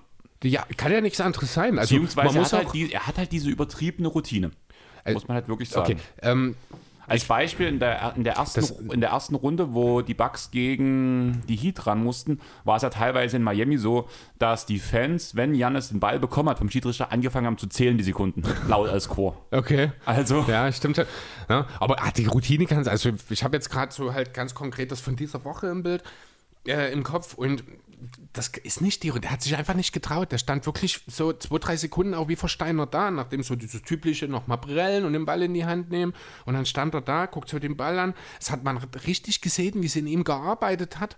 Und auf einmal kam der Pfiff und er hat auch gar nicht weiter reagiert. Der wusste sofort, Scheiße, jetzt habe ich Mist gemacht und ist ohne zu monieren Ball fallen lassen und nach hinten gegangen. Also, das ja, aber seine Routine geht ja schon. Also die Routine, wenn sie normal läuft, geht circa 8, 9 Sekunden so. Ja, das ist halt auch schon grenzwertig, ne? Genau. Muss man dann aufpassen. Dann wundert es dann auch nicht, wenn du dann, äh, wenn sich das einmal umgesprochen hat, wenn du dann öfter so einen Pfiff kriegst. Genau. Und das ist halt genau der Punkt. Wenn du danach halt wirklich mal eine Sekunde zu lang auf deinen Ball guckst, dann ist es halt vorbei. Die andere Sache ist, ja, Routine ändern wäre wichtig, bin ich mir auch ziemlich sicher, weil viel schlechter kann es sowieso nicht laufen. Aber Routine ändern, das haben wir bei Westbrook gesehen, das kann halt auch ganz schön schlecht ausgehen. Ja, aber schlechter als jetzt läuft bei Janis unter 50 Prozent. Ja, stimmt auch wieder. Viel schlechter kann es nicht werden. Das Ding ist, änderst du sie in den Playoffs. Das ist eher die Sache. Da, richtig, Und das ist eine Off-Season-Aufgabe eigentlich. Ähm, ich weiß nicht, wollen wir noch über die Clippers reden oder wollen wir vielleicht, wenn wir immer dabei sind, gleich zu den Nets und den Bucks gehen? ähm, ich würde eigentlich erstmal gern, wenn wir noch bei der Clippers-Serie sind, nochmal ganz kurz auf, der, auf die letzten Spiele gegen Dallas rübergehen, weil ja wir im letzten Pod über die Zukunft der Teams geredet haben, die ausgeschieden sind. Und das müssten wir ja rein theoretisch auch über Dallas machen. Und wenn wir Ja, grad- stimmt. Und wenn wir gerade bei den Clippers sind, das, die sind gegen Dallas weitergekommen und dann, dann müssten wir, glaube ich, mal über die Zukunft von Pandemic P reden. Ja, genau. Ähm, ja, allgemein. Also erstmal so der erste offensichtliche Schritt, den die Mavs im Sommer machen werden, ist natürlich die Supermax Extension für Luca. Da wird es absolut keine Frage geben, dass es dazu kommt. Vorher wird Luca erstmal versuchen, äh, bei den Olympischen Spielen mit Slowenien ein bisschen was zu erreichen. Das hat er auch schon angedeutet. Ja, und dann ist die große Aufgabe in Dallas, jemanden zu finden, der in der Lage ist, die Rolle auszufüllen, die Christaps Porzingis offenbar nicht ausfüllen kann. Die des zweiten Stars. Und ist das ein Tim Hardaway Jr. für dich? Ach, das ist eine verdammt harte Frage. Er hat gute Playoffs gespielt, auch wenn es dann in den letzten ein, zwei Spielen gegen die Clippers nicht mehr ganz so gut aussah, logischerweise. Äh, nicht logischerweise, aber war halt abzusehen, dass, das, dass er nicht weiter Feuer spucken wird. Ja, was gibst du ihm? Im Grunde genommen wäre er ein idealer Sixth Man. Also er bekommt für mich, ich würde sagen, er bekommt so einen 15 bis 20 Millionen Vertrag pro Ich Jahr. denke, er wird wahrscheinlich irgendwo 20 Millionen angeboten bekommen. Ob das die Mavs sind, weiß ich nicht. ich würde Ähm, ihn nicht raten für 20 Millionen. Also wir reden halt von Tim Hardaway Jr., muss man wirklich sagen. Da wurde von nix gepickt, hat ein paar gute Jahre gespielt, ist weggegangen, ist in der G-League gelandet, kam wieder, hat dann okay gespielt, war dann irgendwann ein Bankspieler und ist jetzt irgendwie wieder bei Dallas gelandet. Der hat, der hat wirklich so eine Kurve, so eine Formkurve, die so komplett hoch und runter geht. Und gefühlt immer in seinen Vertragsjahren, wo, wo es um den nächsten Vertrag geht, spielt er okay oder gut. Okay, da muss ich aber auch fairerweise sagen, dieselbe Argumentation haben wir vor acht oder neun Jahren auch über Trevor Ariza geführt. Der hat sich im Laufe der, seiner Karriere dann auch im höheren Alter zu einem absoluten Winning-Player entwickelt. Also, Ja, also da muss man definitiv nie diese Diskussion also geführt, aber Nicht wir, aber diese Diskussion gab es damals. Ähm, deswegen, das muss man immer schauen. Manchmal entwickeln sich Spieler halt auch weiter. Ich sehe durchaus auch eine gewisse Entwicklung bei Hardaway. Ähm, ich finde es halt nur super ironisch, dass ausgerechnet der Spieler, den man als Cap-Filler in den Porzingis-Trade mit einbauen musste, jetzt derjenige ist, über den man redet, aber nicht vielleicht der wichtigere Spieler aus dem Trade ist. Darüber habe ich noch gar nicht nachgedacht, muss ich ganz ehrlich sagen. Ne? Aber ja, könnte man auf jeden Fall drüber nachdenken. Allerdings sehe ich so auf die gesamte Karriere gesehen trotzdem Porzingis noch als den besseren Spieler. Also ich glaube, Ja, dass das muss man, muss, dafür muss Porzingis aber in seiner Karriere auch irgendwann mal konstant äh, fit bleiben und zeigen, was er halt eigentlich zu leisten imstande ist. Das funktioniert halt aktuell nicht. Vielleicht ja, aber die Anlagen sind halt bei Weitem besser. Äh, Ja, das mag sein. Äh, nichtsdestotrotz halte ich Hardaway für einen sehr, sehr wichtigen und äh, guten Rotationsspieler, der, ja, wie gesagt, in so einer Rolle als Sixth Man, aber da darfst du ihm halt eigentlich auch keine 15 Millionen geben. Dadurch, dafür wäre er schon durchaus prädestiniert, aber das wird schon jemand, der wird, davon gehe ich aus, ein bisschen mehr verdienen, als man ihm hätte wahrscheinlich geben sollen. Und ich bin mir überhaupt nicht sicher, ob das in Dallas ist. Und die Sache ist, denkst du, Hardaway ist dann so ein Typ, der dem Geld nachrennt oder macht das ein Patrick Beverly, der auf, glaube 10 Millionen mehr von Sacramento verzichtet oder 15 Millionen mehr waren es ja, glaube ich, so im Gesamtbetrag Mhm. und bei den Clippers für weniger Geld unterschrieben hat? Das ist halt die Frage. Also erstmal ähm, würde ich erstmal kurz die Frage aus Sicht der Mavs, ist Tim Hardaway Jr. derjenige, der das Ruder rumreißt für die Zukunft? Ist er nicht. Als Hä? Sixth Man kann ich ihn mir wirklich so in dieser Ja, Jordan aber das ist- Clarkson, also- Cameron Payne-Rolle Ja, aber schon ver geil. versteh mich nicht falsch. Das ist nicht der Punkt, an den die Mavs momentan ansetzen sollten. So einen Typen findest du auch in zwei Jahren nochmal. Du musst jetzt erstmal dafür sorgen, dass Luka Doncic die Hilfe an seine Seite bekommt, die er dringend braucht. Das haben wir gegen die Clippers gesehen in den Playoffs, dass einfach mal fast niemand in der Lage war, konstant zu produzieren, abseits von Luka. Da hat man auch einen Jalen Brunson, der ja eine super Regular Season gespielt hat. Der hat ganz klar seine Grenzen aufgezeigt bekommen. Ja, aber auch Jalen Brunson, genialer Spieler. Ich bin auch der Meinung, er wurde viel zu wenig eingesetzt. Also Ja, er war halt einfach nicht gut genug. Also muss man ganz deutlich sagen, er hatte klare Grenzen, die er äh, einfach, das kann sich natürlich auch, er ist noch ein junger Spieler, der, die Erfahrung wird ihm gut getan haben, aber im Moment ist er einfach noch nicht in der Lage, in einer Playoff-Serie äh, einen nachhaltig positiven Impact auf das Team zu haben. Dafür wird diese Serie ihm sicherlich erfahrungstechnisch geholfen haben. Das kann nächstes Jahr besser aussehen und ich halte ihn nach wie vor für den richtigen Mann als Backup-Point Guard. Aber ja, drumherum, das ist einfach, es fehlt, wenn wir jetzt mal Hardaway ausklammern, bei dem wir einfach nicht wissen, ob er noch da ist, du hast keine andere Offensivoption momentan. Ne? Und wenn ich dann höre, wie ein Porzingis nach den Exit-Interviews irgendwo in, ich weiß nicht, ich glaube, es war sogar zu Hause ein Interview oder so, oder wo er dann sagt, er fühlt sich, als wäre er nur eine Dreingabe, weil er nicht eingesetzt wird wie das da, als der er sich selber sieht. Er ist der Einzige, der sich im Moment so sieht. Ja, also Posingis muss da wirklich so ein bisschen auch seinen Unmut geäußert haben und gesagt haben, das ist nicht das, was ich mir vorstelle. Aber ich muss ehrlich sagen, ich kann es verstehen. Du siehst ja die Rotation, du siehst die Spielzüge, die Dallas läuft. Und in allen Spielzügen, klar hat es auch was mit seiner Leistung zu tun, ist Porzingis immer nur der, der an der Dreierlinie stehen muss in diesem Spielzug um Raum für Luca zu spacen. Was willst du denn mit Porzingis anderes machen? Das Einzige, was du mit ihm machen kannst, ist ihm selber Blöcke stellen zu lassen. Du kannst ihm den Ball nicht geben. Der wird von Patrick Beverly weggeschoben. Der wird wahrscheinlich sogar von Isaiah Thomas im Post weggeschoben. Du kannst ihn keine Plays initiieren lassen. Ja, aber du kannst doch, du kannst schon was mit ihm machen. Du musst halt bloß die richtige Rotation finden. Ja, das ist, ich weiß nicht. Also, wir haben ja nur vor den Playoffs, also im Laufe der Saison schon mal äh, über Porzingis geredet. Da war ich noch wesentlich positiver auf ihn zu sprechen. Mittlerweile bin ich da überhaupt nicht mehr an der Stimmung. Also, Porzingis ist eine ganz, ganz schwierige Sache. Ich würde ja sagen, es wird einen Trade geben, aber kein Schwein wird für Porzingis traden momentan. Ich bin der Meinung, das Einzige, was du machen kannst, ich glaube, das habe ich bei den Korbjägern auch gehört, fand ich recht interessant, so, nimm mein Problem, kriegst, dein Pro äh, kriegst, kriegst mein Problem. So in die Richtung. Ja, aber da würde mir jetzt spontan auch keiner einfallen, wenn ich ehrlich sein soll. Walker, Love. Ja, ja gut, Kemba war aber dann hätte Posten, Posten kein Point Guard mehr und dafür noch ein Big Man, der nicht wirklich ins Konzept passt. Äh, Kevin Love hätte vielleicht einen gewissen Charme. Hm. Ob das aber mit seinen dann 33 Jahren und dem hohen Vertrag unbedingt sinnvoll ist. Ja, aber wie lange geht der, der Vertrag? Wie lange geht der Vertrag? Der, muss eigentlich zwei, dann irgendwann mal auslaufen. Zwei Jahre ne? geht der, hm. glaube ich, noch. Ähm, ja, aber puh, sind alles so Sachen, ich weiß nicht, gerade äh, Cleveland sehe ich jetzt auch überhaupt nicht äh, traden für Porzingis, einfach weil man sich sein Big Man der Zukunft in Jared Allen letztes Jahr geklaut hat. Ja, mal gucken. Da bin ich eh gespannt, was da passiert und wie hoch der Vertrag wird. Oh, der wird über die 20 gehen. Der wird einen angemessenen, einen, einen überangemessenen Startergehalt bekommen, einfach weil das Talent da ist, bin ich mir ziemlich sicher. Da wird auch kein anderes Team in der Lage sein, ihn dort äh, aus Cleveland loszueisen. Der kriegt seinen Maximalvertrag am Ende wahrscheinlich sogar. Ja, aber lass uns jetzt nochmal zurück zu Dallas gehen. Weil du hast ja selber schon gesagt, der hohe, also wir haben jetzt darüber geredet, dass man KP und Love vielleicht traden könnte oder sowas, also dass das halt charmant wäre. Mhm. Und du hast ja schon erwähnt, dass Love einen extrem hohen Vertrag hat. Sprich, du hast eigentlich die nächstes Jahr, wenn du deine Rollenspieler verlängerst, kein Geld für einen Max-Spieler, bin ich der Meinung. Zumindest ja. kein kein Starspieler, der auf dem Markt verfügbar sein wird. Also genau, ich glaube, wenn du äh, Hardaway gehen lässt und auch die anderen, ich habe es jetzt nicht im Kopf, ich habe es aber irgendwie vor ein, zwei Wochen mal gelesen, man hätte theoretisch, ich glaube, könnte für ein Maximalgehalt den Capspace frei machen. Aber ja, für wen willst du den denn einsetzen? Das der ist halt die Frage. Der einzige Spieler, bin ich der Meinung, der das Geld wert ist, auf dem Free Agent Markt ist Kawhi Leonard ja, und der hat sich so halb schon committed. Ja, der bleibt bei den Clippers. Selbst wenn er nicht bei den Clippers äh, bleiben würde, sehe ich ihn nicht nach Dallas gehen. Ja, genau. Ja, also Obwohl er ganz gut nach Texas passen würde. Äh, ja, kommt ja von dort. Also hat er schon mal dort gespielt. Genau. Ja. Auch spielerisch wäre das natürlich sehr spannend. Na, weil du auch noch diesen Defender hast, dem Luca, was seine größte. Genau, dann hast du auf einmal zwei ordentliche Verteidiger in der Lineup mit Richardson.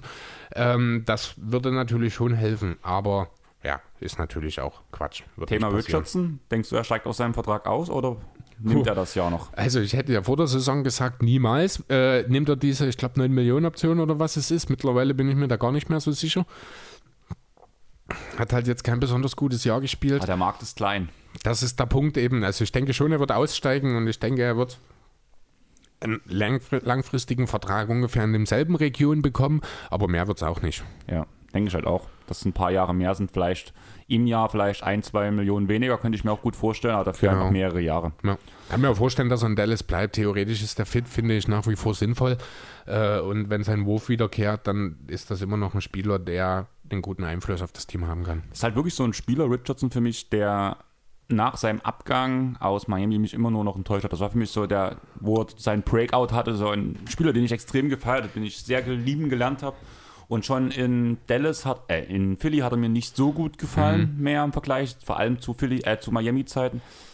Und jetzt in Dallas kam ja der komplett Einbruch. Ja, Richardson ist so ein typischer Heatspieler. So außer Vers Versenkung mehr oder weniger. Ist ja, ich glaube, auch undrafted oder dann später Second Rounder gewesen, schon aus der Liga raus. Wurde dann im Rahmen der Heat Culture zu einem wertvollen Rotationsspieler. Das kann man jetzt beispielsweise dasselbe über Kendrick Nunn sagen. Also, das ist ja die wiederkehrende Geschichte. Im Grunde auch über Michael Beasley. Ähm. Aber ja, woanders ist es dann halt, vielleicht hat man ihn dann auch ein bisschen falsch eingeschätzt. Er ist halt vielleicht doch nicht ganz so guter sekundärer Playmaker, wie, man, wie ich ihn ja damals auch, als er nach Philadelphia gekommen ist, gesehen habe. Hat er vielleicht auch äh, in Sachen Shooting nicht ganz so die große, äh, den Floor, den alle erwartet hatten. Macht halt alles ein bisschen weniger gut, als es viele erwartet haben. Ist vielleicht anstatt einem sehr, sehr soliden 3D-Spieler eher ein D-Spieler, der ab und zu mal eine 3 trifft. Aber dafür trotzdem immer noch ein wichtiger Mann, der äh, vielen Teams weiterhelfen kann, wenn er denn funktioniert. Ja, auf jeden Fall, das gebe ich dir vollkommen recht. Ähm, ich würde sagen, wir bringen das Dallas-Thema langsam zu Ende. Mhm. Wenn ihr irgendwelche Trade-Vorschläge habt, beziehungsweise sagen würdet, der und der Spieler würde gut nach Dallas passen, können wir uns ja mal Trades ausdenken, über die wir nächste Woche vielleicht sprechen können. Also haut gerne mal unter die Kommentare Wunschspieler für Dallas. Und Sandro, nein, da gibt es kein Andrew Drummond für euch. ich weiß ja nicht, ob du jetzt nach der Serie so gerne immer noch Andrew Drummond haben würdest, aber ja. 1 zu 1 Tausch gegen Porzingis. Für ein Minimum-Deal wäre das, glaube ich, ganz cool. Wie gesagt, Reggie Jackson war, kommt auch aus Detroit, wurde in Detroit auch überbezahlt. Mhm. Und für einen Minimum-Deal macht der Junge sich eigentlich ganz gut. Ja, das mag sein. Also die Leistung, die er gebracht hat für einen Minimum-Deal, ist schon super. Ja. Gut, gehen wir weiter? Gehen wir weiter. Wo wollen wir hingehen? Ja, lass gleich mal nach Milwaukee gehen. Okay. Immerhin wurde da jetzt ein Spiel gewonnen, habe ich gehört. Ja, puh, ist das viel wert? Also natürlich ist ein gewonnenes Playoff-Spiel erstmal viel wert, aber alles, was keine Heimniederlage ist, ist erstmal sehr viel wert. Ah, ich, puh, siehst du, ich hab's natürlich, muss ich mal ganz kurz überlegen. Ach so, nee, ich habe bloß noch, ich habe noch 2-0 hier stehen, ist natürlich jetzt ein 2-1. Ähm, das war, was, 86, 83 ist das ausgegangen? Ich glaube 84, 88 war ich der Meinung. Nee, also ich weiß, Milwaukee hat 86 Punkte gemacht, weil ich habe mir das aufgeschrieben, den NBA Playoff-Rekord 68 von 86 erzielten Punkten von Janis und Middleton. Das sind 79,1 Prozent aller erzielter Punkte durch zwei Spieler. Das gab es so noch nie in den Playoffs. Damit ist die ganze Geschichte eigentlich auch schon erzählt. Das wird so nicht nochmal passieren. Ganz besonders, wenn man dann mal ein kleines bisschen genauer auf den Boxscore schaut bei den Nets, dann wird man relativ schnell realisieren, es ist sehr unwahrscheinlich, dass Kyrie nochmal 2 von 8 von draußen geht und Joe Harris 1 von 7 ähm, also da lief schon wirklich alles, alles zusammen für die Bucks, damit man dieses Spiel gewinnen konnte. Ähm, deswegen, ganz ehrlich, ich glaube nicht, dass viel mehr als dieser eine Sieg rausspringt. Ich kann das halt irgendwo nicht erklären. Ich weiß nicht, was mit Miami los ist. Das offensichtlichste Miami? Play. Äh, Milwaukee. Milwaukee. Das offensichtlichste Play, wie man aus meiner Sicht Milwaukee am meisten schaden kann, wird einfach nicht gespielt. Das ist. Du guckst skeptisch? Wie man Brooklyn schaden kann. Nicht wie man Milwaukee schaden kann. Milwaukee schadet sich mit seinen Plays also, gerade selber. Ja, Milwaukee, ja, das haben sie schon sehr gut rausgefunden, wie das geht. ja, aber was, warum spielst du nicht einfach ein Pick and Roll mit Janis? Es wird einfach nicht gespielt. Ah, das, ist, das ist das Einfachste, was du spielen kannst. Und damit du meinst mit Blocksteller Janis oder mit Blocksteller Janis? Mhm. Zum Beispiel mit True Holiday. Der kommt in dieser Serie nicht an seine Assists wie zum Beispiel in Serie 1. Holiday sieht offensiv überhaupt nicht gut aus. Genau. Ja. Und das ist ein ganz probates Mittel einfach, weil Janis kann keiner aufhalten. Es kann auch kein KD. Sag ich dir so, wie es ist. KD spielt überragend. Aber KD spielt Janis bislang her. Muss ich ganz ehrlich sagen, das ist eine Zweiklassengesellschaft. Ja, aber das liegt auch vor allem an der offensiven Leistung von KD. Ähm, ich rede jetzt halt wirklich von der defensiven Leistung. Wenn man mal zum Beispiel das Pick and Roll mit True Holiday spielen würde, da kann ein KD, ein Janis eigentlich nicht aufhalten unter Normalumständen. Normalerweise nicht, das ist richtig. Andererseits ist es aber halt auch so ein KD, der ist so wahnsinnig lang, der hat so irre lange Arme, der kann auch trotzdem jeden Wurf noch in irgendeiner Form äh, einschränken. Man muss halt auch mal schauen, Janis, das kommt ja nicht von ungefähr, dass Janis momentan auch einfach wahnsinnig uneffizient ist. Also er hat jetzt zwar, er macht zwar 28 Punkte pro Spiel, braucht dafür aber 70 durch 3, 33, 23 Würfe pro Spiel. Ja, das, ist, das ist nicht gut, das ist kein Janis-Anspruch. Das liegt auch daran, dass er einfach mal von seinen 19 Dreiern nur, äh, von seinen 19 Freiwürfen nur 6 getroffen hat. Das liegt daran, dass er nur 3 von 13 Dreier trifft. Der hat jetzt hier, im, auch, auch wenn das Spiel gewonnen wurde in Spiel 3, was waren es? 1 von 7, 1 von 8 Dreiern. Und er nimmt die mit einer Selbstverständlichkeit, als würde der jeden treffen. Da muss ich als Sixers-Fan ganz ehrlich sagen, da bin ich froh, dass ich einen Ben Simmons habe, der einfach ganz genau weiß, dass er das nicht kann und er es deswegen nicht macht. Ja, ich glaube aber, dass das, dass man dort hofft, dass Janis die trifft. Natürlich schafft er, ja.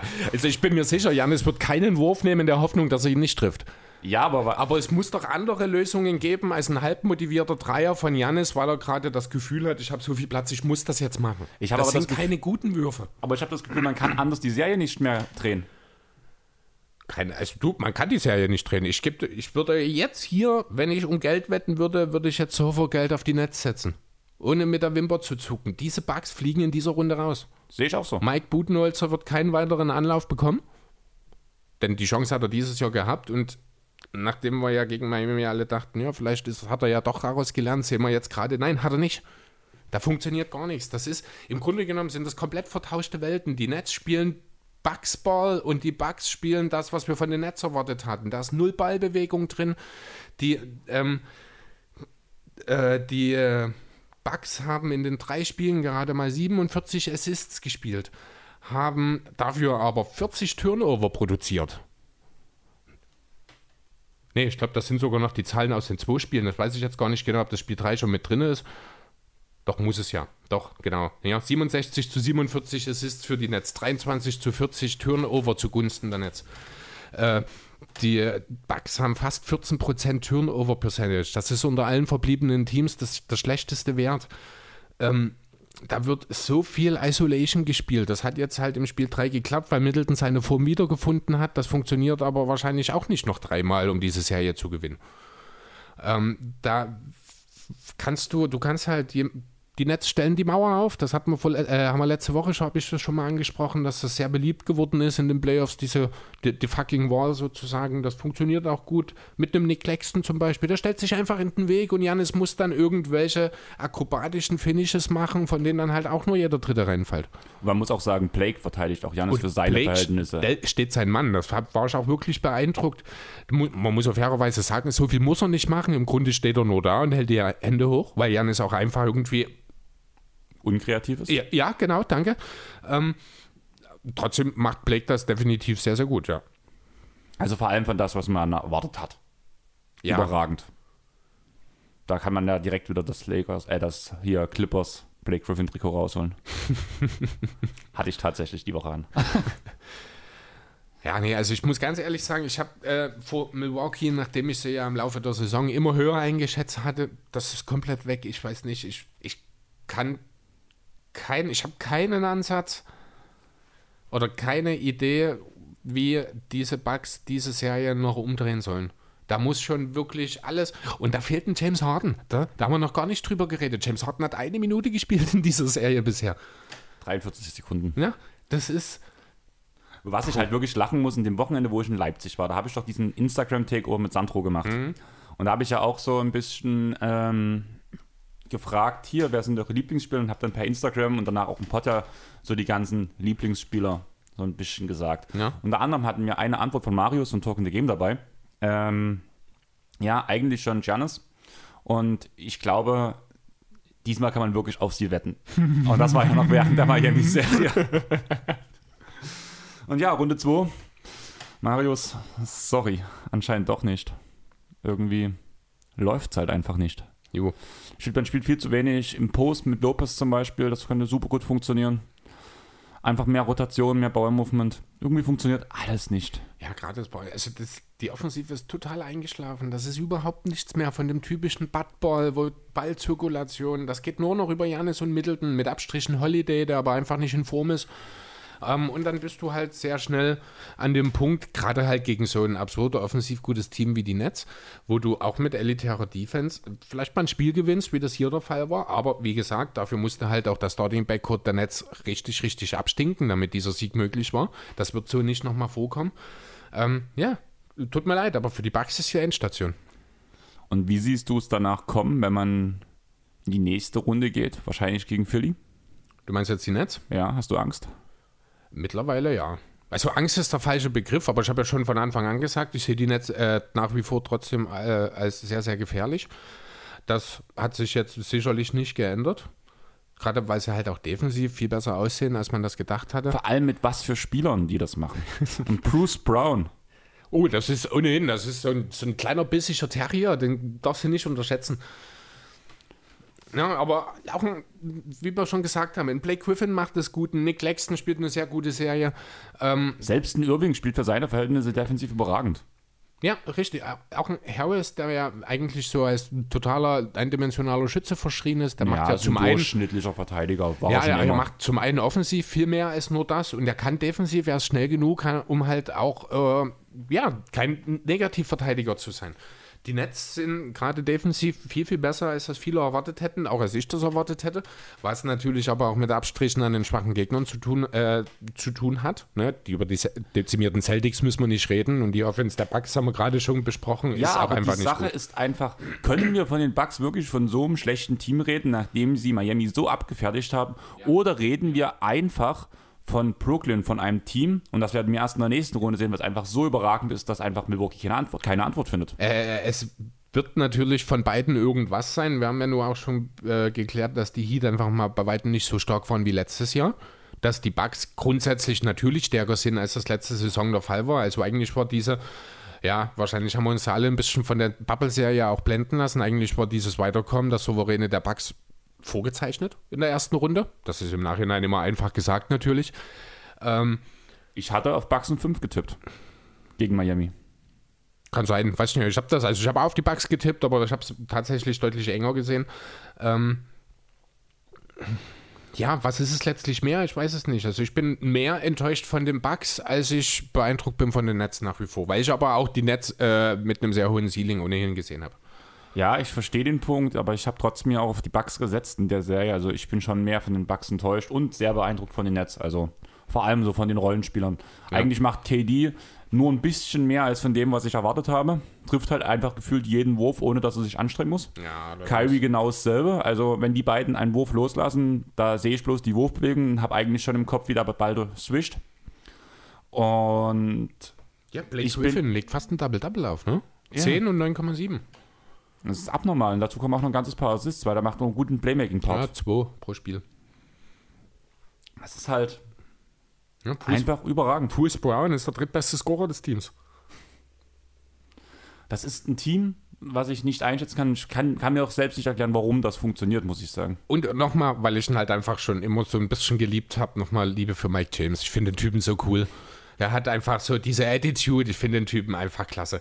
Ja, Ja, und- spielt auch eine gute Saison. Also ja, Und Nick gute Lexner die der Frisur. Bank. Also Und- der macht's rund. Wobei das ein bisschen seltsam aussieht manchmal auf dem Feld, finde ich. Ach, ich finde das trotzdem cool. Ja. Ich mag ihn immer noch. ja. Und auch die Nets übrigens haben, äh, wenn man Harden mit einberechnet, auch schon 14 Spieler eingesetzt. Ne? Ja. Da muss man halt auch Steve Nash nochmal hervorheben. Die machen halt einfach ihre Rotation voll. Allerdings musst du mit den 14 Spielern halt auch sagen, sie hatten ja diesen Blowout-Sieg, Hm. wo ab dem dritten Viertel das Spiel entschieden war, oder eigentlich schon gefühlt im ersten Viertel entschieden war, wo Nash einfach mal alle Spieler einsetzen konnte und so ein bisschen durchrotieren konnte, dass jeder mal Spielzeit bekommt. Also das ist auch der Grund, warum schon 14 Spieler eingesetzt Ja, wurden. natürlich. Du hast halt, äh, abgesehen von Harden, vier Spieler, die haben jetzt noch keine zehn Minuten gespielt. Mit Tyler Johnson ein genau zehn. Das sind quasi fünf Spieler nochmal, die wahrscheinlich nur in dieser Garbage-Time-Minuten gesehen haben. Nichtsdestotrotz ist die Anzahl der Spieler, das das 14 in einer Playoff-Serie, ist an sich schon erstmal beeindruckend. Bei den, Nets, üb- äh, bei den Bucks übrigens ist es genauso. Aber da haben gleich mal direkt vier Mann nur ein Spiel gespielt von den dreien. Genau, und das ist wieder das eine Blowout-Spiel. Ja, genau. Also darüber wird man sich halt nicht identifizieren. Richtig. Die Frage ist jetzt halt, was kann Milwaukee in der nächsten Nacht reisen? Holen sie nochmal ein Spiel zu Hause? Dann wäre es echt nochmal interessant. Ich glaube Aber ich glaube auch nicht dran. Hm, Brooklyn macht es in Spiel 5 dann zu Hause. Dicht. Denke ich auch. Ja, dann würde ich einfach dir das Wort überlassen, mich nach hinten lehnen und du erzählst mir, was ein Trey Young so mit deinen Philadelphia 76ers macht. Ach, Trae Young ist ziemlich traurig, ich glaube, mittlerweile. Traurig ist eher Huerta, dass er gar nicht mehr reinkommt. Bitte? Hertha, äh, nee, nicht Huerta, sorry, Hunter. Hunter, ist verletzt. Hunter ist jetzt ja, out for season, genau, das Genau. habe ich mir auch aufgeschrieben. Das tut wirklich weh den Hawks, denn das ist derjenige, der hätte, äh, wäre am ehesten in der Lage, Tobias Harris einzuschränken, der mit den Hawks auch relativ entspannt macht, was er will, mehr oder weniger. Es macht irgendwie offensiv fast jeder Sixer. Embiid tut, was er will. Selbst Simmons äh, sieht auch wieder sehr, sehr gut aus in dieser Serie. Hat jetzt auch diese Nacht in Spiel 3, ja, ich glaube 18, 8 und 9 oder so aufgelegt, sehr effizient. Ähm, ja, nach dem ersten Spiel, ich war, hab dann, ja, ich glaube, Lars, von Lars kam dann direkt erstmal eine Nachricht von wegen, äh, Wie, äh, gut, die Hawks sind, ich habe dann gesagt, ich sehe da jetzt nicht unbedingt das Problem. Man hat sich ein bisschen überraschen lassen in Spiel 1 äh, von ja, von den Rotationen, ich glaube, Doc Rivers hat auch ein bisschen gegambelt, also Danny Queen viel auf Trae Young angesetzt hat. Das hat er im zweiten Spiel dann relativ schnell korrigiert. Dann waren, ich glaube, 90 Prozent der Verteidigung von Trae Young galten dann Ben Simmons und Matisse Taibo. Sah alles viel besser aus, weil ich halt auch Danny Queen zum Beispiel auch viel, viel effektiver als Offballverteidiger sehe. Äh, weil er dort mit seiner Intelligenz und mit seinem Gegambeln in den Passwegen viel äh, besseren Einfluss nehmen kann als, als On-Ball-Defender, wo er halt einfach irgendwann mit seinem Alter auch an seine Grenzen kommt, gerade gegen so einen irren Typen wie Trey Young. Ähm, ja, die Hawks haben in Spiel 1 einen Franchise-Rekord in getroffenen Dreiern gebraucht, um dieses Spiel zu gewinnen. Genau deswegen und weil man ganz klar gesehen hat, wo das Problem war, die Rotationen defensiv haben nicht gepasst. Die, gefühlt hat Atlanta 80 offene Dreier aus der rechten Ecke im ersten Spiel geworfen. Kein Wunder, dass du dann das Spiel irgendwie auch verlierst war überrascht, dass es überhaupt noch eng wurde. Eigentlich war das eine relativ äh, klare Geschichte lange Zeit lang und dann wurde es doch nochmal fast spannend. Durch also viele spannend. dumme Fehler, muss man aber ja, auch war eine, war, eine, war eine schlechte Schlussphase dort. Ich glaube, die Hawks hatten da auch zwischendurch schon mal so ein bisschen abgeschlossen mit der Sache, als die Sixers nochmal rankamen. Ja, das Spiel habe ich mit ein paar Jungs live geguckt. Ich glaube, war Matt noch, war noch mit dabei und noch irgendjemand, Tobi, ich glaube von Auf ein Kurt. Mhm. Wenn ich mich nicht ganz täusche. Und wir, die anderen beiden hatten schon umgeschalten. Und ich war aber noch in dem Spiel drin. Ja. Und dann, ey, Leute, hier geht's rund. Ja, genau. Also da muss ich sagen, mittlerweile mache ich mir überhaupt keine Sorgen mehr. Diese Sache, die Serie wird mit 4-2, denke ich. Trae Young wird nochmal ein gutes Spiel, also ein außergewöhnliches. Hat jetzt auch so drei gute Spiele gemacht, aber ja, man hat halt in Spiel 2 und 3 deutlich gesehen, dass auch ein gutes Spiel von Trae Young äh, nun mal nicht reicht für die Hawks, um in dieser Serie was zu reißen. Ne? Also man hat schon deutlich gesehen, wie er eingeschränkt wurde. Man kriegt nicht mehr so, also er kriegt nicht mehr so viele Würfe raus. Die Quoten sind ein bisschen nach unten gegangen, die Turnover gestiegen, seit, Young, äh, seit Simmons und Taibo sich um ihn kümmern. Ja, und damit steht und fällt das Spiel der Hawks. Und auch Bogdanovic hat ganz schön abgelassen nach den ersten Spielen und nach ja, der ersten weil Runde. er auf Ball von Danny Queen verteidigt wird und dadurch nicht mehr so viele Möglichkeiten hatte. Das ist, muss man einfach sagen. Also hier hat Doc Rivers ganz klar die eine entscheidende Adjustment war die One-on-One-Defense von äh, Trae Young, dass halt der andere Verteidiger einstellt und dadurch hat sich eben, dadurch haben die defensiven Rotationen besser gepasst, dadurch konnten die Ball, das Ballmovement der Hawks besser eingegrenzt werden. Ähm, ist natürlich auch hilfreich, dass äh, Kevin Hörter, der zwei Spiele lang wieder zweitbester Hawk aussah, jetzt im dritten Spiel auch endlich wieder der ist, der wirklich ist. Äh, okay, das klang jetzt ein bisschen fies, er ist ein guter Rollenspieler, aber wahrscheinlich auch nicht mehr. Kein Starshooter halt. Ja, genau. Na, du hast schon angesprochen, also die Andre Hunter würde die äh, das Ganze nochmal ein bisschen durcheinander rütteln, weil er, wie gesagt, derjenige ist, der Tobias Harris am ehesten verteidigen kann. John Collins kann das einfach nicht. Ähm, Und auch Solomon Hill, der für ihn startet nicht. Wobei der das noch am besten gemacht hat, muss ich sagen. Äh, ja, Harris hat bisher noch ein bisschen Probleme mit dem Wurf, der fällt noch nicht. Also der Dreier, da ist er noch bei 33 Prozent, aber 60 Prozent aus dem Feld äh, sprechen da alleine schon für sich, dass er eben ja, aggressiv auch zum Korb geht. Im Grunde macht Harris genau das, was George und Kawhi für die Clippers machen sollten. Muss ich ganz ehrlich sagen, so diese, äh, diese aggressive Drive zum Korb, ist ja wahnsinnig. Boah, ich schaue Tobias Harris so gern zu beim Basketballspielen. Das sieht so smooth aus. Das ist so ein cooler Typ, der auch immer genau weiß, was er machen muss. Das ist fantastisch. Wenn dann noch Spieler wie Curry ihre Dreier treffen, wenn dann mal Shake Milton mal in einem dritten Viertel für sieben Minuten reinkommt und 114 Punkte durch die Reuse schlägt. Äh, oder jetzt im dritten Spiel war es, ich glaube, Vorgang Kokmatz, der da von der Bank ein bisschen für Entlastung gesorgt hat. Das ist das, was die Sixers auch brauchen, was gerade am Anfang der Serie äh, noch ein bisschen gefehlt hat. Jetzt kommt die Bankproduktion dazu. George Hill ist auch noch nicht der, von de äh, den ich erwartet habe. Also da ist durchaus auch noch Potenzial da. Die Sixers sind noch nicht an ihrer Leistungsgrenze, deswegen eine These möchte ich noch in den Raum stellen. Und zwar, äh, dass finde ich, dass man nächstes Jahr keinen Backup-Sender der Market Dwight Howard mehr braucht. Weil Ben Simmons die Minuten einfach übernehmen sollte. Ja, aber du sagst ja auch vor allem Dwight Howard in dem Fall, dass er auch sehr gut für eure Kabine ist. Ja, natürlich. Also das ist jetzt eine rein spielerische Geschichte einfach, weil halt, also diese Simmons als Center-Lineups, die sind jetzt in den letzten Wochen und Monaten in der Regular Season schon häufiger aufgetaucht und die funktionieren teilweise wirklich, wirklich gut.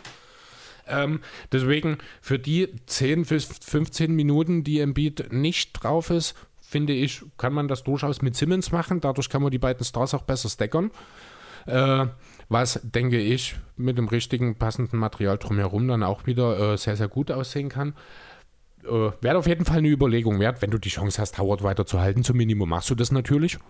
Aber ich finde, man hat dort auch durchaus kaderintern eine gute, äh, gute Möglichkeiten. Was mich persönlich ein bisschen ärgert, aber spielerisch sehr, sehr gut ist, ist die Tatsache, dass Mike Scott aus der Rotation gefallen ist. Denn wenn er hat nur ein Skill, das ist sein Wurf, der war äh, in letzter Zeit nicht gut. Defensive ist das katastrophal, deswegen äh, ja, ich mag ihn, aber es tut mir leid, in dieser Playoff-Rotation hat er nichts zu suchen. Denkst du, was wäre das Maximale, was ihr Dwight Howard geben würdet nach dieser Saison? Minimum.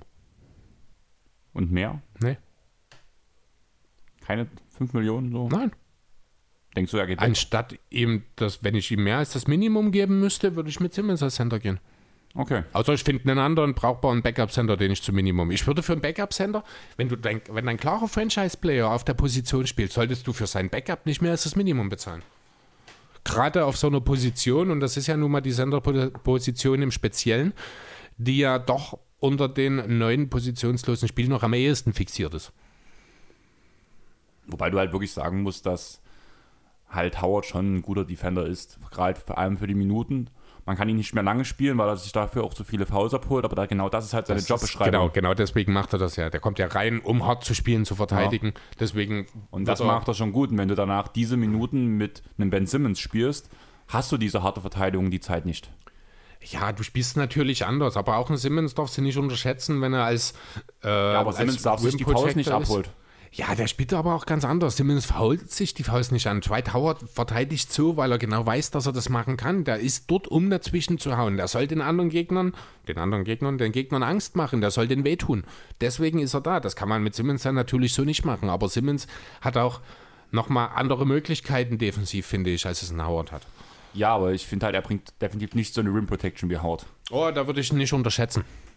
Die Athletik ist da, das äh, Wissen ist da, also der Basketball-IQ ist da. Ich denke, wenn man da ein bisschen trainiert, ist Simmons absolut in der Lage, zumindest ein guter Help-Defender zu sein und damit auch gewisse Win Protection zu gewährleisten. Ja, aber es war zumindest bis jetzt, du sagst, man muss das vielleicht trainieren. War bis jetzt diese Saison halt definitiv nicht. Da gab es mal einen recht ausführlichen Pod von, glaube ich, Tobi Bühner mit Jonathan zusammen, wo sie wirklich die ganzen Possessions, wo halt ähm, Simmons als Small Center äh, gespielt hat, wurden da auf, ähm, aufgedröselt und halt alle Bestandteile sortiert. Und gerade in den Minuten sah es defensiv echt nicht gut aus für Philly. Ja, aber offensiv umso besser. Ja, Ne? offensiv, Das ist offensiv halt, ist das, ist ja, du musst halt immer die beiden Seiten sehen. Ne? Wenn, und für 10 Minuten pro Spiel bin ich durchaus bereit, meine Defensive ein bisschen zu öffnen. Wenn ich dafür aber eine, äh, eine Simmons plus vier Schützen Offensive habe, die mir ein 130er O-Rating für diese paar Minuten liefert, dann nehme ich das auch in Kauf, für die paar Minuten mal zwei, drei Körbe mehr zu kassieren. Kann ich verstehen, aber ich finde das zum Beispiel so, solche Statistiken tun danach halt dem Defensive Player of the Year Case halt auch schaden, weshalb es am Ende Gobert wird. Ja, mag Rein sein. defensiv gesehen. Einfach einmal wieder bei dem mhm. Punkt Einfluss, wo wir halt sagen können, Simmons, der, wahrscheinlich der beste Individualverteidiger der, der ganzen Liga, aber halt Der zweitbeste. nach Matisse. Gehe immer noch mit Matisse als besten 1 zu 1 Verteidiger. Ja. Und ja, dementsprechend. Um nochmal kurz dieses Depoy-Thema mit Gobert anzusprechen, weil das haben wir, hatten wir vor uns auch so ein bisschen sein lassen. Ich dachte, jetzt passt es mit Simmons nochmal ganz gut ins Thema rein. Das ist schon okay, dass er auch den Titel gewonnen hat. Hat er halt jetzt dann drei aus den letzten vier gewonnen, aber das unbedingt, ob das repräsentativ ist, zwingend, darüber lässt sich streiten, aber jetzt wirklich. Ja, Er ist halt in den Jahren schon der beste Verteidiger gewesen und zwar auch ohne Zweifel immer. Gut, ohne Zweifel, da, wir, da sind wir schon wieder an dem Punkt, wo wir diskutieren.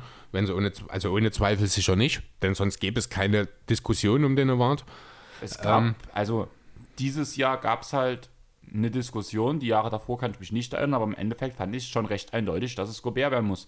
Und wenn du selbst mit Fanbrille sagst, wie du ja gesagt hast, es wird Gobert und du fändest das auch richtig, hast du ja auch Ja, argumentiert. ist ja, ist ja okay. Ich sage ja auch nicht, dass es nicht verdient ist, aber ich finde halt äh, drei Depoy in den letzten vier Jahren finde ich viel. Weil das wirkt irgendwie so, als würde Rudy Gobert defensiv auf seiner eigenen kleinen Blase sein und alle anderen sind weit hinter ihm. Und das ist nicht der Fall. Ja, das stimmt schon, aber es war, er war halt trotzdem individuell und es ist ja kein Lifetime Achievement, dieser Depoy. Das heißt ja nicht umsonst of the year. Mhm. Und in den Jahren war er nun mal der beste Spiel, äh, der beste Verteidiger. Ist er so ein genialer Verteidiger, wie es Michael Jordan als Spieler insgesamt war? Nein. Er ist, Ja, nicht auf genau seiner das meine eigenen, ich. er ist nicht auf seiner eigenen Klasse, aber er war trotzdem individuell gesehen auf den, in den Jahren der einflussreichste Verteidiger der gesamten Liga, auch wenn da der Abstand zu dem zweit- oder drittbesten meistens nicht so groß war wie diese Ausnahmetalente. Ich, ich verstehe schon, was du sagen willst. Ich, ne, ich sag ja auch nicht, dass er nicht diese drei Titel verdient, äh, unverdient waren. Das ist nicht der Fall, die hat er verdient gewonnen. Wenn du das aber als Gesamtes anschaust, siehst du halt jetzt drei Titel in vier Jahren. Ne, das ist, als würde Jannis übernächste Saison, nein, nächste Saison nochmal MVP werden. Genau. Das ist, finde ich, Es unverhältnismäßig. sieht halt komisch aus, aber wenn es ja? halt diesem nee, Jahr es, ist, immer es ist, wie es ist, aber Genau. es sieht komisch aus. Das will ich damit nur Das ist sagen. ähnlich wie mit Lou Williams und Jamal Crawford mit dem ja, Six Man of the Year. Kommt da genau ja, dasselbe raus. richtig. Aber das sind halt so Punkte, wo ich mir halt sage, es sind Jahresawards und wenn es in den Jahren so war, dann ist das halt so. Und bevor man halt sich von diesen drei aus vier blenden lässt, sollte man halt mal in, die, in diese Saisons reingucken und gucken, was die anderen Spieler so und wie groß der Abstand zu den be Mhm. anderen besten Verteidigern waren. Und dann kann man immer noch drüber diskutieren, hat er seine eigene Ebene oder hat er sie eben nicht. Und die hat Rudi Gobert halt definitiv nicht. Jo. Nee, das ist schon okay, wie gesagt. Ne? Ich will auch nicht schlecht reden. Er ist ein außerordentlich guter Verteidiger. Es ist schon auch okay, dass er den Case gegen Ben Simmons für sich entschieden hat. Ähm, ich bin mir aber auch jetzt mit diesem Ergebnis absolut sicher, dass sich das nächstes Jahr nicht wiederholen wird. Glaube ich auch irgendwie. Allerdings will ich nichts sagen, was noch so passieren könnte. Irgendwie könnte ich mir vorstellen, dass Queen sich nächstes Jahr nochmal so ein Deep Boy holt. Vielleicht ist ja auch AD fit nächstes Jahr. War ja unser Favorit eigentlich auf den Titel, ne? Ja, mal gucken. Also, Da wird es schon einige. Vielleicht ist auch dann Danny Queen nicht mehr in Philadelphia. Der Starting-Spot wird frei für Matisse Taiboll und auf einmal reden alle über ihn. mit dem nächsten Gary Payton. Wer weiß, also es gibt durchaus Möglichkeiten. Draymond Green hast du ja auch schon erwähnt. Vielleicht ist ja auch ein Kawhi Leonard nächstes Jahr wieder näher in dieser Konversation dabei. Man Miles Turner war es am Anfang der Saison. Miles Turner, genau, der hat dann durch die Verletzung leider äh, seinen Namen ja, aus der Hut hat nehmen lassen müssen. Ja, trotzdem. Wie gesagt, also ich sehe, um nochmal auf die Serie jetzt zurückzukommen, ich weiß nicht, willst du über die Hawks noch was sagen? Äh, Capella finde ich sehr, sehr stark. Das ist, der wird Der immer noch, finde ich, so ein bisschen... für nächstes Jahr. Ja, genau. Ja, äh, der wird immer noch so ein bisschen ähm, teilweise unterschätzt. Gerade seinen, defensiven, na, gerade seinen defensiven Einfluss. Aber der hält halt dieses eigentlich defensiv schwache Hawks-Team stark zusammen. Ich würde sagen, nehmen Capella aus diesem Team raus und du weißt nicht, ob sie in die Playoffs kommen. Ja, genau. Das Also- trifft es eigentlich. Das haben wir ja letztes Jahr gesehen. Wo Genau. Capella eben verletzt war und es dann nicht funktioniert hat, nicht gereicht hat. Gut, na klar, das Team jetzt ist natürlich mit Gallo und Bogdanovic auch nochmal auf eine Stufe weiter und die jungen Spieler haben sich entwickelt. Äh, aber ja, stimmt. Im Endeffekt, der X-Faktor in diesem Hawks-Team ist Clint Capella. Ansonsten Gibt es eigentlich nicht viel mehr zu dieser Serie zu sagen, oder? 6 oder 5. Vielleicht in 6, aber mehr auch nicht. Dann würde ich sagen, reden wir nächste Woche mal intensiver über die Serie Brooklyn gegen Philly. Machen wir wahrscheinlich dann schon, ja. Mhm. Könnte durchaus möglich sein. Und da springen wir jetzt nochmal in den Westen zu einem deiner Lieblingsteams und da sieht es gar nicht so gut aus. Ach ja, scheint fast so, als wäre der Ausfall von Murray jetzt doch endlich in Denver zu spüren. Was denkst du, wie würde die Serie aussehen, wenn Murray spielen würde? Also ich glaube, die Suns würden immer noch die Serie führen, aber Denver hätte sich ein Spiel geholt. Also es würde jetzt wahrscheinlich 2-1 stehen, denke ich. Ähm, ja, man merkt ganz deutlich, dass Denver eine Scoring-Option fehlt jetzt. Michael Porter Jr. wird von Bridges und Crowder überragend verteidigt. Der hat zum ersten Mal in seiner Karriere schlechte Quoten wahrscheinlich. Äh, also zum ersten Mal in seinem Basketballleben. Wahrscheinlich hat er als Fünfjähriger schon 40% Dreier getroffen, keine Ahnung. Der trifft jetzt momentan, Michael Porter, wo habe ich ihn? 35,9 aus dem Feld. Die 37,5 Dreier, äh, Prozent Dreierquote sind sogar noch okay, aber auch 67 Prozent Freiwürfe. Gut, sind 4 von 6 in drei Spielen, ist auch nicht viel. Aber Porter war schon immer ein Jumpshooter. Das ist der Punkt, wo, man, äh, wo er sich ohnehin noch weiterentwickeln muss. Ja, aber er hat es schwer. Er hat es deutlich schwerer als noch in Runde 1. Nikola Jokic fehlt die Unterstützung, da legt wieder Fabelstatistiken auf, hat jetzt diese Nacht 30-20-10 zum, äh, als dritter Spieler überhaupt, ich glaube, nach Wild und Kareem aufgelegt in dem Playoff-Spiel. Ja, aber die Hilfe fehlt halt. Will Barton hat jetzt im zweiten Spiel äh, ich glaube, 14 aufgelegt, wenn mich nicht alles täuscht. Aber da ist halt, also in seinem zweiten Spiel, im Spiel 3 der Serie, da kommt halt leider jetzt zu spät zurück, um noch den entscheidenden Einfluss zu machen. Und hat ja so indirekt auch gegen das Team geschossen. Hat er? Habe ich ja. nicht mitgekriegt. Naja, dass jetzt sich sehr einiges ändern wird, wenn er wieder mehr Spielzeit bekommt und sowas. Und irgendwie so kryptische Aussagen, dass er ja Starter wäre und sowas. Und so ein bisschen halt den Gameplan von Mike Malone an, angezweifelt. Ist schon ein bisschen hart, wenn man aus einer Verletzung, einer längeren Verletzung zurückkommt und gleich so wieder ins Team kommt. Gerade Barton, den ich ja schon eigentlich so als Typ Klugei immer angesehen habe, finde ich schon Also- ein bisschen, lässt aufhorchen auf jeden Fall. Ich kann mal gucken, ob ich das Zitat finde, aber so in die Richtung ging es halt. Mhm. Das gab ja vor der Saison schon die Diskussion, dass er ja, oder wegen der Starterrolle, Ja, und das hat er wieder so durchklingen lassen, muss man ganz ehrlich sagen. okay. Red mal was, erzähl Hm. Ja, mal ja, zu ne, ja. Ich, ich- guck- such das. Ja, muss man natürlich schauen. Also ich sehe Barton, ich glaube, ich habe sogar Will Barton vor der Saison auch als Six-Man gesehen. Ich sehe ihn ja in so einer Rolle, wie sie jetzt auch Joe Ingles bei den äh, Jazz übernommen hat, nachdem das nach äh, im ersten Jahr erstmal nicht funktioniert hat mit Ingles von der Bank, ist das ja dieses Jahr eine ganz andere Geschichte, auch wenn er inzwischen wieder startet. Äh, wobei ich gar nicht genau weiß, ob das wegen Conley ist oder ob er sonst auch gestartet ist dann. Sorry, ich bin gerade hier Weißt du? beim. Ähm, ja, Barton ist natürlich ein Spieler, der den Nuggets auf jeden Fall weiterhilft. Er ist ein guter Teamverteidiger, kann auch im 1 zu 1 äh, durchaus gegenhalten, bringt offensiv alles mit, um äh, ein kluger eben zu sein. Der Wurf ist halbwegs solide, ja, guter Rebounder, guter Playmaker vom Flügel, kann den Ball im Korb unterbringen. Also er ist ein sehr, sehr wichtiger äh, Spieler. Trotzdem wird er nicht den Unterschied machen, weil, wie gesagt, es fehlt einfach der Scoring Punch. Es fehlen diese 20 bis 30 Punkte von Murray, die äh, für gewöhnlich halt auch mit einer sehr hohen Effizienz reinkommen. Natürlich würde die ganze Geschichte dann hier in der Serie ein bisschen anders aussehen. Ich habe jetzt aktuell, wenn ich ehrlich sein soll, fast ein bisschen Angst, dass die Nuggets gesweept werden. Ja, das kann echt passieren. Also irgendwie glaube ich sogar dran. Ja. Ja, Austin Rivers hat jetzt äh, nicht mehr die Möglichkeiten, wie er sie in der ersten Runde noch hatte. Dem sind die, ja, trifft nur noch jeden vierten Dreier, trifft auch nur 35 Prozent aus dem Feld. Äh, hat halt dann doch ganz klare Einschränkungen. Facundo Campazzo macht das okay, aber auch, also allgemein sind die Nuggets gerade aus dem Feld momentan relativ schlecht unterwegs. 42% bloß Field Goal Quote ist einfach nicht genug, besonders nicht gegen diese Suns, die über 50% treffen. Also das ist wirklich Wahnsinn. Ähm, ich hatte, als ich noch vor dem letzten Spiel in die Statistiken reingeschaut habe, gab es drei Spieler die, äh, von den Suns, die zwischen 19 und 20 Punkten gemacht haben. Das hat sich jetzt mit Spiel 3 ein bisschen geändert. Dadurch, dass Booker und Paul beide drüber gegangen sind, sind die jetzt die Topscorer. Bridges ist auf 16 Punkte runtergefallen.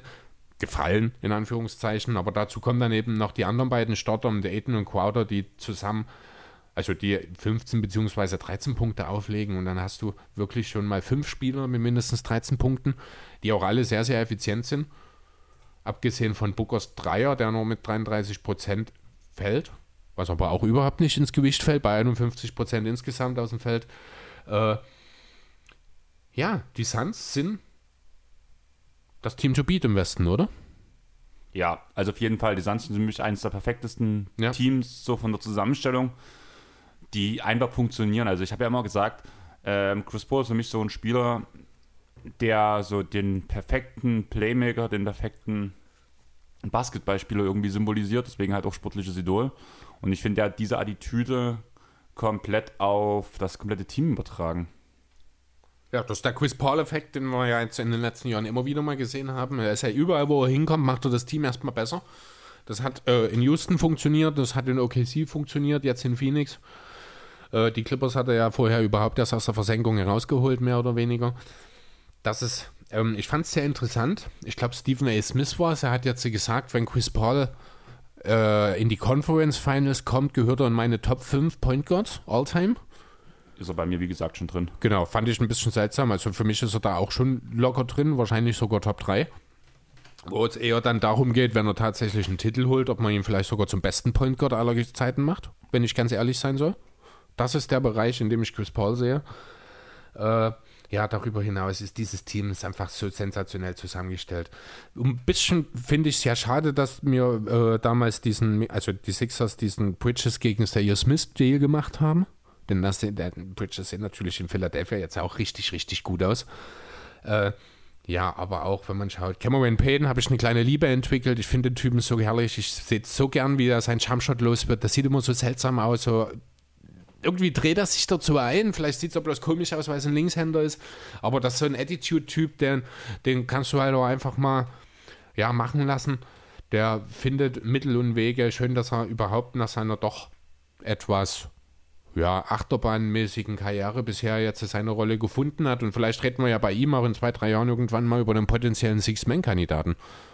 Ja, es wäre schon interessant. Ich muss gerade sagen, ich glaube, ich tue die Suche gleich Ich auf. hätte jetzt auch gedacht, du kannst vielleicht dich jetzt wieder mehr mir, mir zuwenden als deiner hilflosen Suche nach irgendeinem Zitat, das du eh nicht findest. Ja, also ich habe halt so jetzt schon ein Zitat schnell Ausschnitte gefunden, wo Ja. es halt ging, ähm, ja, ich will mehr spielen und also wo er halt dieses typische Ehrgeizige, was er will Barton auch auszeichnet, muss man Ja. ja ganz wirklich sagen, so findet, egal was das Team sagt, egal was der Trainer sagt, solche Aussagen sind halt mit dabei. Hm. Allerdings auch mit diesem Untersatz noch, aber wir müssen schlau sein.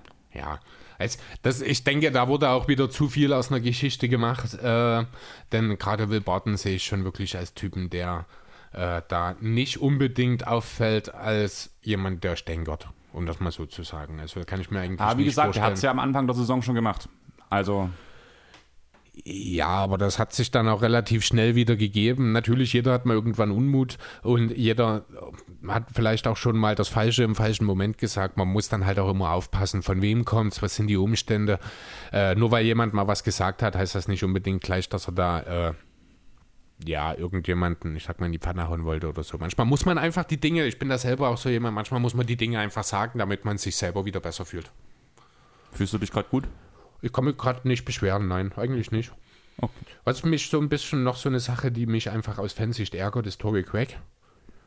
Der halt wirklich, das sage ich bestimmt auch schon zum vierten Mal in dieser Saison, der den Nuggets so gut zu Gesicht stehen wird, als äh, 3D-Typ vom Flügel nochmal, den die äh, Bucks auch sehr gut äh, gebrauchen könnten, gerade, die ja aber überhaupt keine Verwendung für ihn hatten. Ja, und er kommt jetzt so als siebter, achter Mann in der Rotation bei den Suns und bringt produktive Minuten, macht sogar acht Punkte bei guten Quoten dabei momentan. Ähm, ja, freut mich für ihn, aber ich hätte ihn lieber in Denver gesehen noch. Was hältst du von Aaron Gordon? Ähm, ja, Opfer der Umstände. Könnte natürlich auch besser aussehen, das haben wir in der Regular Season schon gesehen, sowas, äh, die Kombination theoretisch möglich ist. Andererseits, auch hier denke ich, ist ein großer Einfluss einfach die Tatsache, dass Murray fehlt, dass man sich eher auf Jokic, Gordon, ja, auf Jokic und Gordon eben konzentrieren kann und dadurch, ja, gehen ihm halt ein bisschen die Möglichkeiten auch ab. Der Wurf ist ja ganz okay. Ich weiß jetzt gar nicht, wie es in den Playoffs bisher dazu aussah. Aaron Gordon Hat auf jeden Fall einen Schritt zurück gemacht. hatte ich glaube noch gar keinen getroffen in der Serie. Ne, 0 von 7 Dreier hier. Äh, ja, das sagt dann halt auch schon einiges aus. Wie gesagt, die Nuggets treffen als Team nur 30% ihrer Dreier in dieser Serie, in den drei Spielen. Äh, da reizt sich dann natürlich diese 0 von 7 von Aaron ganz gut ein, aber auch andere. Monte Morris 4 von 12, Will Barton 4 von 12, 6 von 15, Capazzo, das ist okay, das sind 40 Prozent. Äh, 3 von 12, Austin Rivers, 2 von 6, Jermichael Queen, 4 von 14 Nikola Jokic oder auch Butter mit 9 von 24. Also der Wurf ist ein Problem in Denver. Das liegt einfach auch daran, dass die, äh, dass die Suns jeden Wurf auf dem Feld wirklich gut verteidigen können mit ihrem Personal. Ja. Also sind wir eigentlich mit den Playoff-Serien durch, oder? Ich überlege gerade, irgendwie fühlt es sich an, als fehlt noch was, aber es sind nur noch vier Serien, ne? Genau. Jo, dann lass uns doch mal kurz über die neue Rückennummer von LeBron reden. Das heißt, wir wollen jetzt über Klatschen, Tratsch reden. Oder hast du über noch was? den Gossip der NBA. Ja, muss ja auch mal ein bisschen sein. Lass uns Gossip Girls sein. Nein. ja, das merkst du, da verschluckst du dich gleich. Einfach weil du es selber nicht glauben kannst. ist. Also ja, du bist ein Girl manchmal, alleine schon von deinem Auftreten und von deinem Gehabe manchmal, Du bist aber ein Blödmann. Aber wenn ich irgendwas gar nicht bin, dann eigentlich ein Gossip Girl. Weil wenn es was gibt, was ich hasse, dann ist es dieses ganze Geklatsche. Aber also das so privat in der NBA da über das eine oder andere zu reden, das gehört ja dazu. Aber wenn du so privat mit mir über irgendjemanden tratschen willst, bin ich überhaupt nicht der Typ dafür. na dann tratsch über die NBA los. Ja, wie gesagt, also LeBron will die Nummer wieder ändern. Will wieder zurück zur Nummer 6, die er in Miami schon gespielt hat. Hebt die Trikotverkäufe an. Ja, ich habe ja auch direkt das ersten Punkt, warum Fragezeichen, Marketing Fragezeichen, ist nicht unbedingt so der ganz der einzige Grund, hilft natürlich. Äh, eine neue Rückennummer sorgt immer für einen erhöhten Absatz des Trikots, das ist klar. Ähm, tatsächlich wollte LeBron ja schon vor zwei Jahren die Nummer wechseln, nachdem äh, man für AD getradet hat, weil AD ja die 23 schon in New Orleans getragen hat und er sie ihm freigeben wollte. Damals hat aber der Ausrüster gesagt, das war Nike, ich glaube, ja, Leute, vergesst es. Wir hätten tausende, unzählige Trikots umsonst gemacht. Deswegen läuft das jetzt nicht. Warum es letzte Saison nicht gemacht wurde, weiß ich nicht.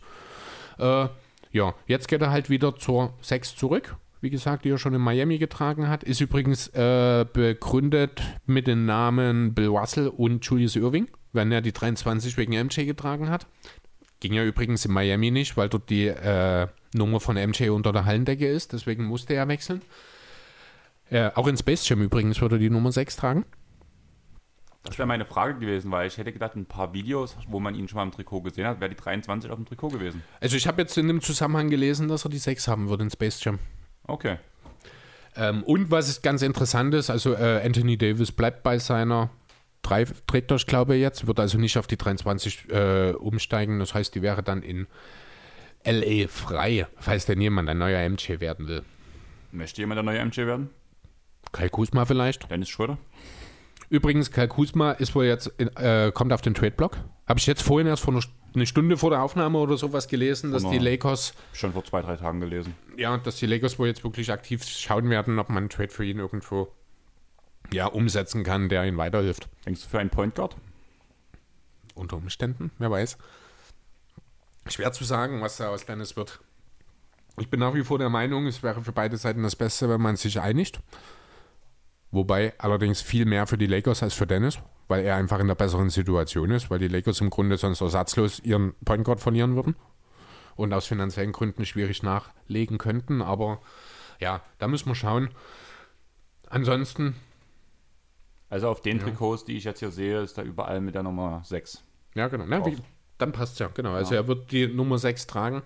Hat er auch schon für Olympia abgesagt mit der äh, Begründung, ich bin mit der Tune Squad unterwegs. Genau. Also wird er für Abitur für äh, Space Jam gehen, anstatt bei den Olympischen Spielen dabei zu sein. Der Roadrunner wird die Nummer 7 werden. Okay. Nur mal so. Ja, faszinierend. Jo, und dann gibt es noch so ein paar, äh, ja, personale, per Personalitäten, Personale.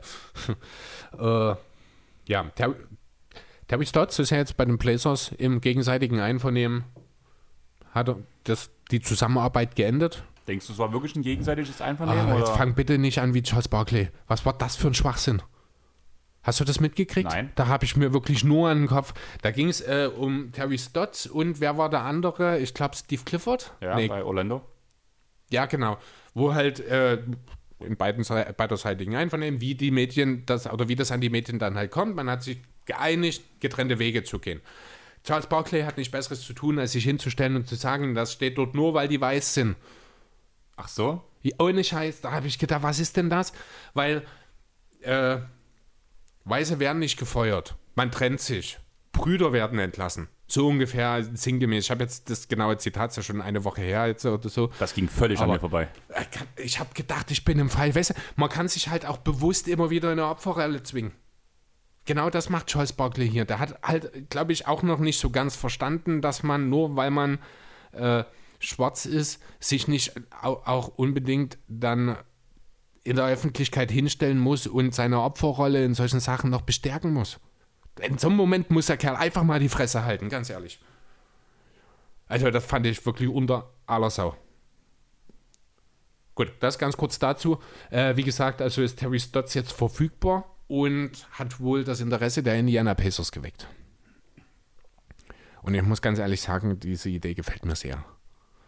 Ich habe einen kleinen Faible für die Pacers äh, entwickelt in den letzten ein, zwei Jahren, was viel auch mit äh, Sabonis unter anderem zu tun hat. Und wenn ich ganz ehrlich bin, so diese Horns-Action, die Stats in den, bei den Blazers in den letzten Jahren gelaufen hat, die kann mit dem Personal in Indiana, das, das ist, das ist Arsch auf Eimer.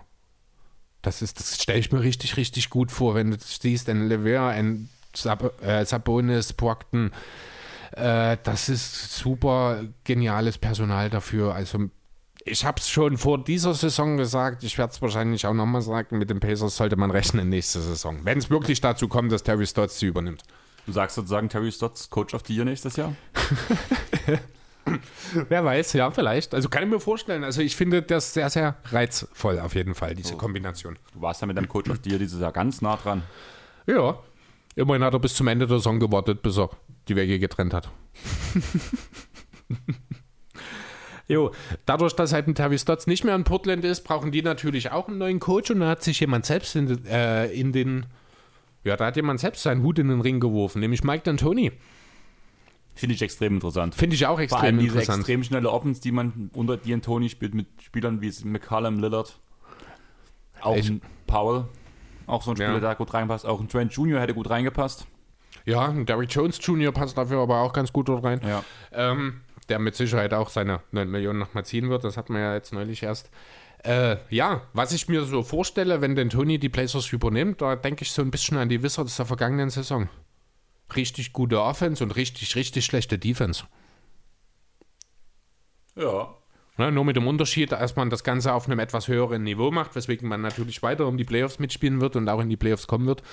Äh, aber wenn es für dann zu D'Antoni kommt, glaube ich nicht, dass das die tatsächlichen Chancen für Lillard und die Blazers erhöht, hier nochmal den ganz großen Wurf zu machen. Zumal Lillard ja gerne äh, Jason Kidd, ich glaube, gewollt hätte und das relativ deutlich gemacht hat, aber Kidd sein, äh, seinen Standpunkt zu dem Thema relativ schnell klar gemacht hat, dass er nicht verfügbar ist. Aber ja, mal schauen. Wer weiß, ob Damian Lillard, ich glaube, kann es nicht fassen, dass ich das jetzt wirklich sage, aber überhaupt noch in Portland ist nächste Saison.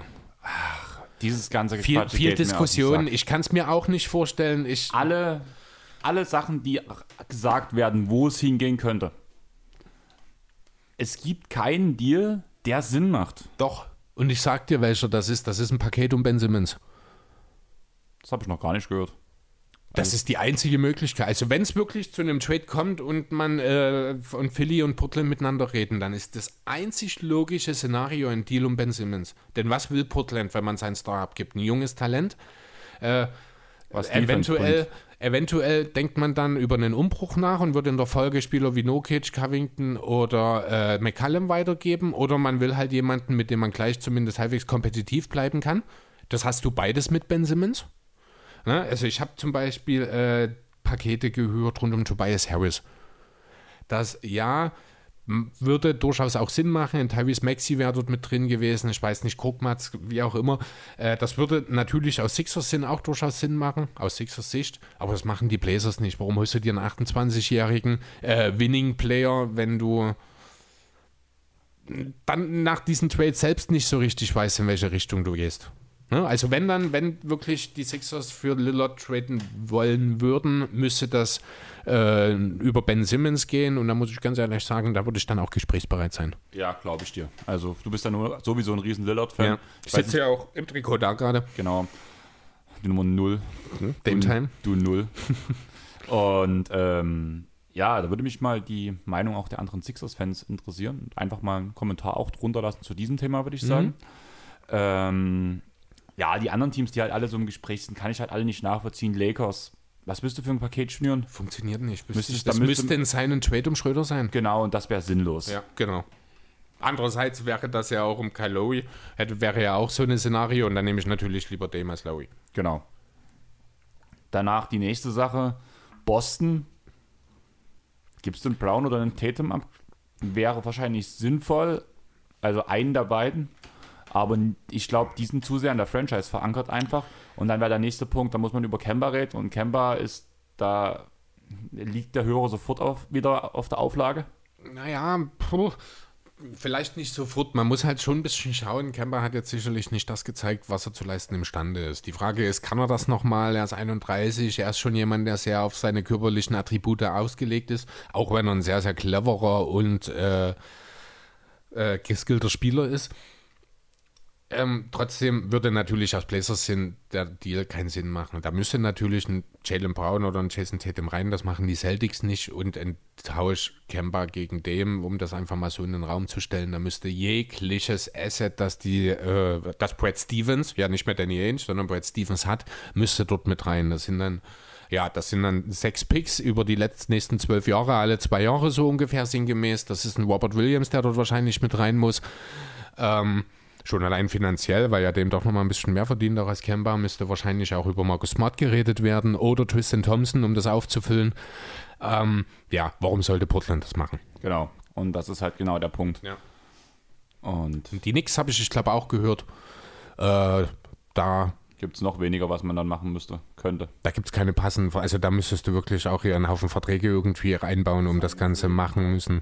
Ja, also es wäre schwierig, wie gesagt, ich halte halt auch dem grundsätzlich für jemanden, das hat er ja auch häufig gesagt, der loyal ist und der das mit den Blazers will. Aber er hat halt auch diesen komischen Tweet abgesetzt nach dem äh, Playoff aus, ne?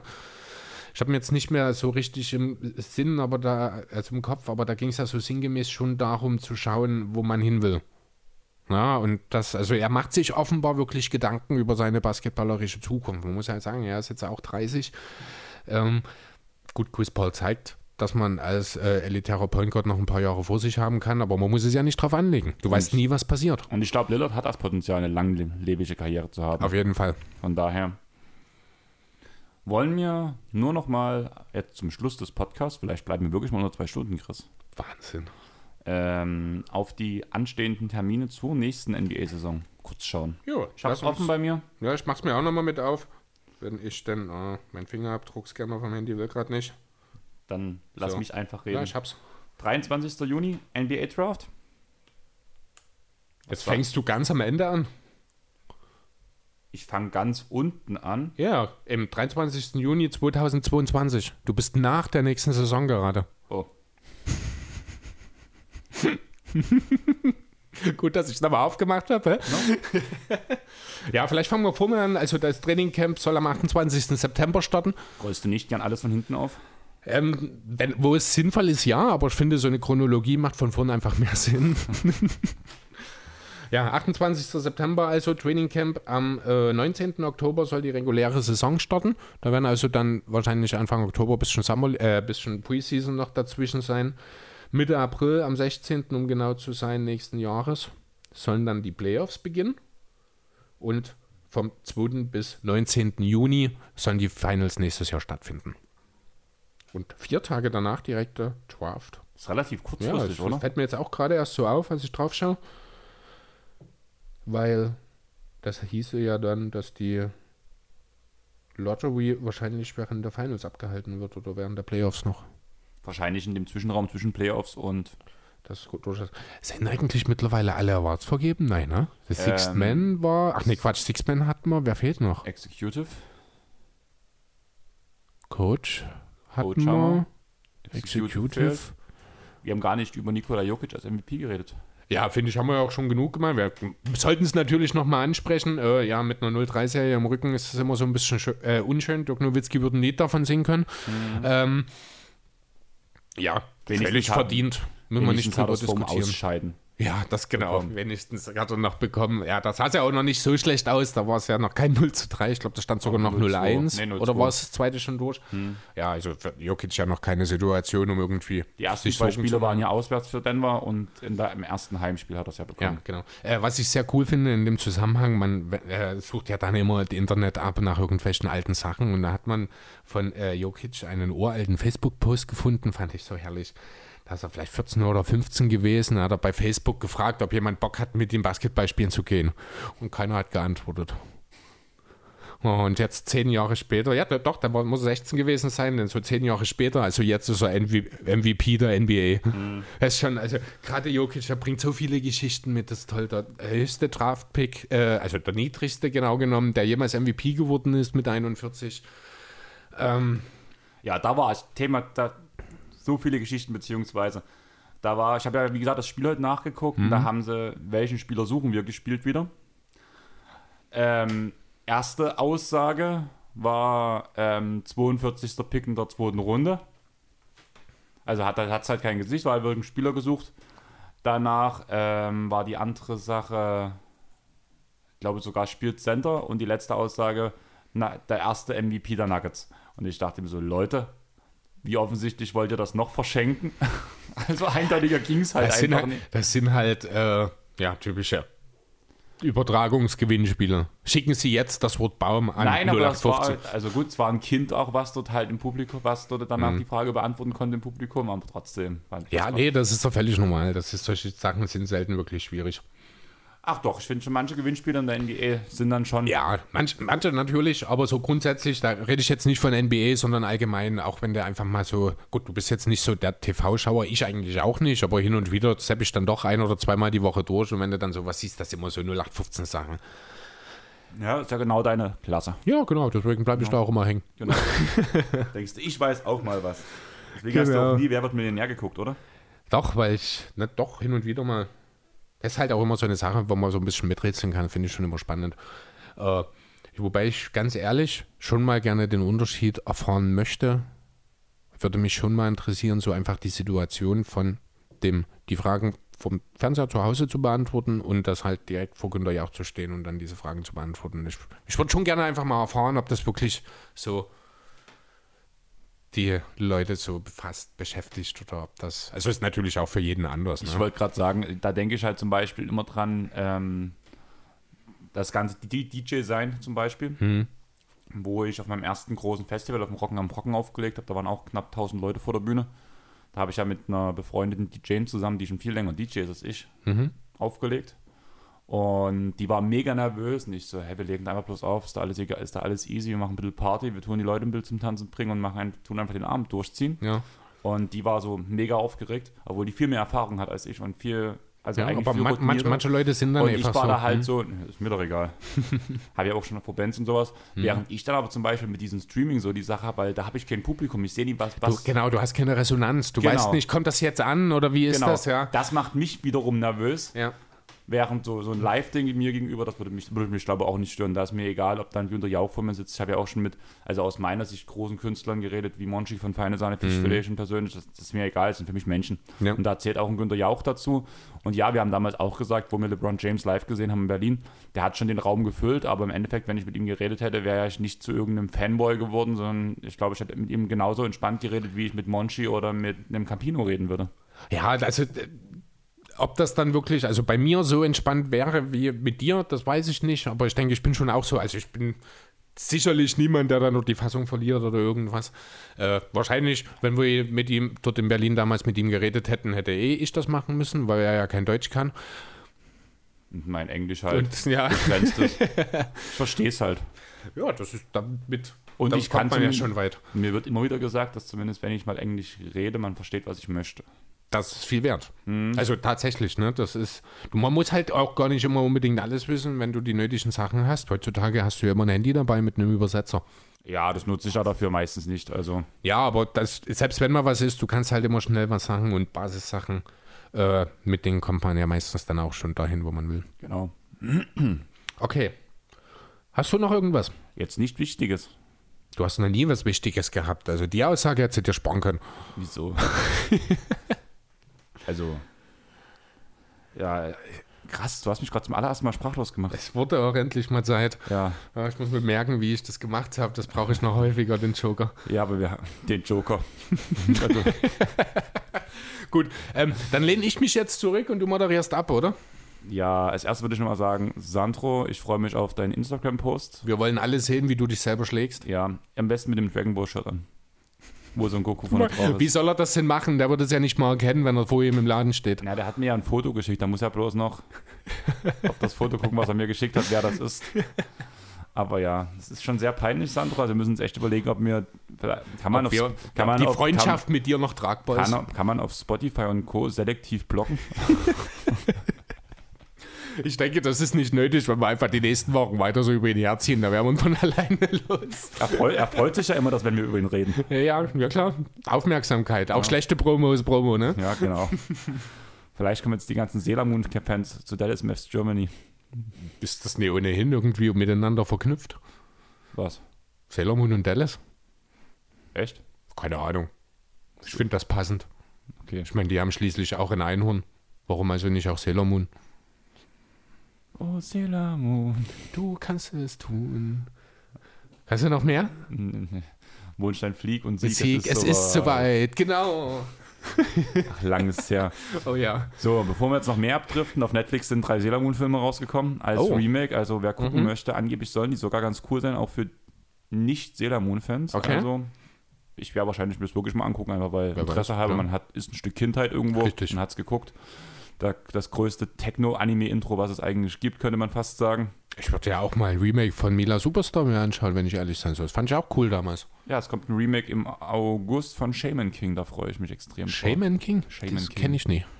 Das lief, wo ich so zwölf war auf RTL 2 und ähm, meine Eltern hatten ja Premiere und da gab es diesen Anime-Sender Jetix, Ja, an den erinnere ich mich. wo ich das auch sehr viel geguckt habe. Da habe ich auch die Remake-Bänder, die jetzt als Mangas rausgekommen sind, als Maxi-Bänder, lese ich Mhm. ja auch derzeit gerade. Das war einer meiner Lieblingsanimes und der kommt wieder. Da werden wir wahrscheinlich in der Off-Season wahrscheinlich ein paar Worte drüber verlieren, weil das werde ich auf jeden Fall gucken und suchen Okay. und ich werde begeistert sein. Das weiß ich jetzt schon. Außer die Synchronsprecher sind total nervig. Ah, das weiß man Aber- halt vorher nicht. Ich würde sagen, Chris, du lehnst dich zurück Jo. und wir haben euch ein paar Aussagen gegeben, wo ihr gerne kommentieren könnt. Haltet euch dran, wir wollen eure Meinung hören. Vielleicht schaffen wir es ja im Laufe der Woche auch nochmal. zurücklehnen. Ja, dann hatte ich aber noch mal eine Idee, die, die muss dann natürlich raus. Vielleicht schaffen wir es ja die Woche auch nochmal zu den Themen Posting zu machen. Das gebe ich dir die Aufgabe. Ja, genau. Gib mir die Aufgabe für Social Media, weil das ja so volksversprechend ist. Hat ja letzte Woche funktioniert. Ja, das war der Tag, da hatte ich halt Zeit, weil ich vor der Impfung gewartet habe. Da hatte ich halt mal, da konnte ich mal ein bisschen posten. Das war eher Zufall geschuldet. Vielleicht gehst du dich nächste Woche nochmal impfen. Ich hoffe nicht. Also ich will nicht noch so einen Tag haben, um ehrlich zu sein. Dann lässt dir was anderes impfen. Mumps, Masern, irgendwas findest du schon. Ja, mal schauen. Vielleicht. Aber dafür gehe ich nicht in die Messe. Das müsste ich mal anders machen. Ja, ein voller Hausarzt findest du bestimmt auch. Bestimmt. Du bist jetzt ja geimpft, von daher ist ja die Gefahr größtenteils gebannt. Ja. Vielleicht sieht man dich jetzt öfters wieder in Arztpraxen. Demnächst in ihrer Arztpraxis. Ah ja, kleiner Shoutout noch an den Typen, der mich gestern auf der Straße angequatscht hat, dass die Clippers definitiv nicht Meister werden. Wir waren uns zumindest einig, dass wir extrem für Phoenix routen, sobald die Clippers raus sind. War ganz cool, habt ihr auch von unserem Podcast erzählt. Vielleicht schaut er wirklich rein, wenn du das hörst, schreib uns gern an. Wir würden uns freuen. Vielleicht lade ich dich deswegen auch mal auf ein Bier ein. Ich weiß ja, wo ich dich finde, am Assi-Eck passt ja. Ja, also, dass du mit Clippers Trikot musstest eigentlich dauerhaft im Asi-Eck sein. Vor Von allem mit daher. Trikot. Ja, eben. Ja, also kleines Shoutout nochmal in diese Richtung. Riesen Shoutout an Leon von der Leichtemanns Erben. Dein T-Shirt ist da, dein T-Shirt ist geil. Ich überlege noch, ob ich es mir zu einem Tanktop umschneide. Aber sonst... Hast du das mit einem von unseren T-Shirts gemacht eigentlich? Nö, noch nie. Okay. Aber die Idee steht immer noch. Ja. Oh, die läuft ja nicht weg. Genau. Andersrum wäre schwieriger. Andersrum wäre schwieriger. Auf jeden Fall. Ja, dann würde ich sagen, hört auf jeden Fall in den Trash Talk Table von NBA mit deutscher Brille rein, der entweder Sonntag oder Montag droppt, weil ich da zu Gast sein werde. In einer guten Stunde geht meine nächste Podcastaufnahme direkt los. Wir werden unter anderem über die verbliebenen Teams der aktuellen Saison reden, also ähnlich wie heute, aber unter einer anderen, unter einem anderen Fokuspunkt, was denn noch fehlt und wie viel noch fehlt, um danach der eindeutige Championship-Contender zu sein. Und da werden wir halt auch drüber reden, bei welchem Team eigentlich fast gar nichts mehr fehlen wird. Jo. Könnte ein interessantes Thema werden. Mal gucken, wie wir durchkommen. Wahrscheinlich werden wir auch ein bisschen intensiver als wir heute, obwohl wir schon relativ lange über die Clippers Jazz-Serie geredet haben, Ja. nochmal auf diese Serie eingehen, weil da meine Meinung gefragt ist. Da habe ich endlich keinen Trottel mehr, der mir irgendwie dünne reinquatscht, der keinen Plan hat, weil er kein Basketball guckt, aber ja. Ähm, ja, er grinst mich an, der Trottel, von daher würde ich sagen, die Null, die Null passt besser. Jetzt lehne ich mich zurück. Jetzt lehn dich zurück. Ich wünsche mir trotzdem, weil da wäre Philly, glaube ich, ein echter Contender, dass deine Null zu deinen 76ern kommt. Würde ich mich freuen für dich. Fände ich schon echt geil. Also, das ist so ein, so ein feuchter Wunschtraum gerade, aber wie gesagt, ich, ich kann mir einfach nicht vorstellen, dass dem geht. Ich kann mir das auch nicht vorstellen, aber jetzt habe ich auch mal was, noch was Positives gesagt zum Abschluss zu dir. Deswegen würde ich sagen, lasst uns einfach auch eine positive Bewertung auf Apple Podcasts da. Fünf Sterne wären geil. Eine Rezension wäre noch fetter, wird natürlich vorgelesen. Von mir aus schreibt auch Werbung rein. Kauft auf der und der Seite das und das. Hauptsache ihr schreibt eine Rezension. Hauptsache fünf Sterne, scheißegal, was drin steht. Aber heute auch bei, bei uns in der Werbung. Aber ja, wir würden uns auf jeden Fall mit einer Rezension freuen. Schreibt uns auch gerne an, sagt uns unsere, eure Meinung Oder sagt uns auch unsere Meinung, wenn ihr dazu steht. Sagt uns unsere Meinung, wenn wir gerade mal nicht weiter wissen. Genau. Sonst folgt uns auf Instagram, Twitter und Facebook. Und dazu würde ich euch noch bitten, uns einfach euren Freunden weiterzuempfehlen. Die Hörerzahlen müssen steigen, steigen, steigen, steigen. Das wäre echt fett. Wir würden uns freuen. Und ich würde sagen, wir haben es soweit geschafft. Wir sind unter zwei Stunden. Yay. Und deswegen würde ich sagen, finde deine sieben Dragon Balls. Sandro, das geht einfach nicht. Ciao. Ciao. Ciao.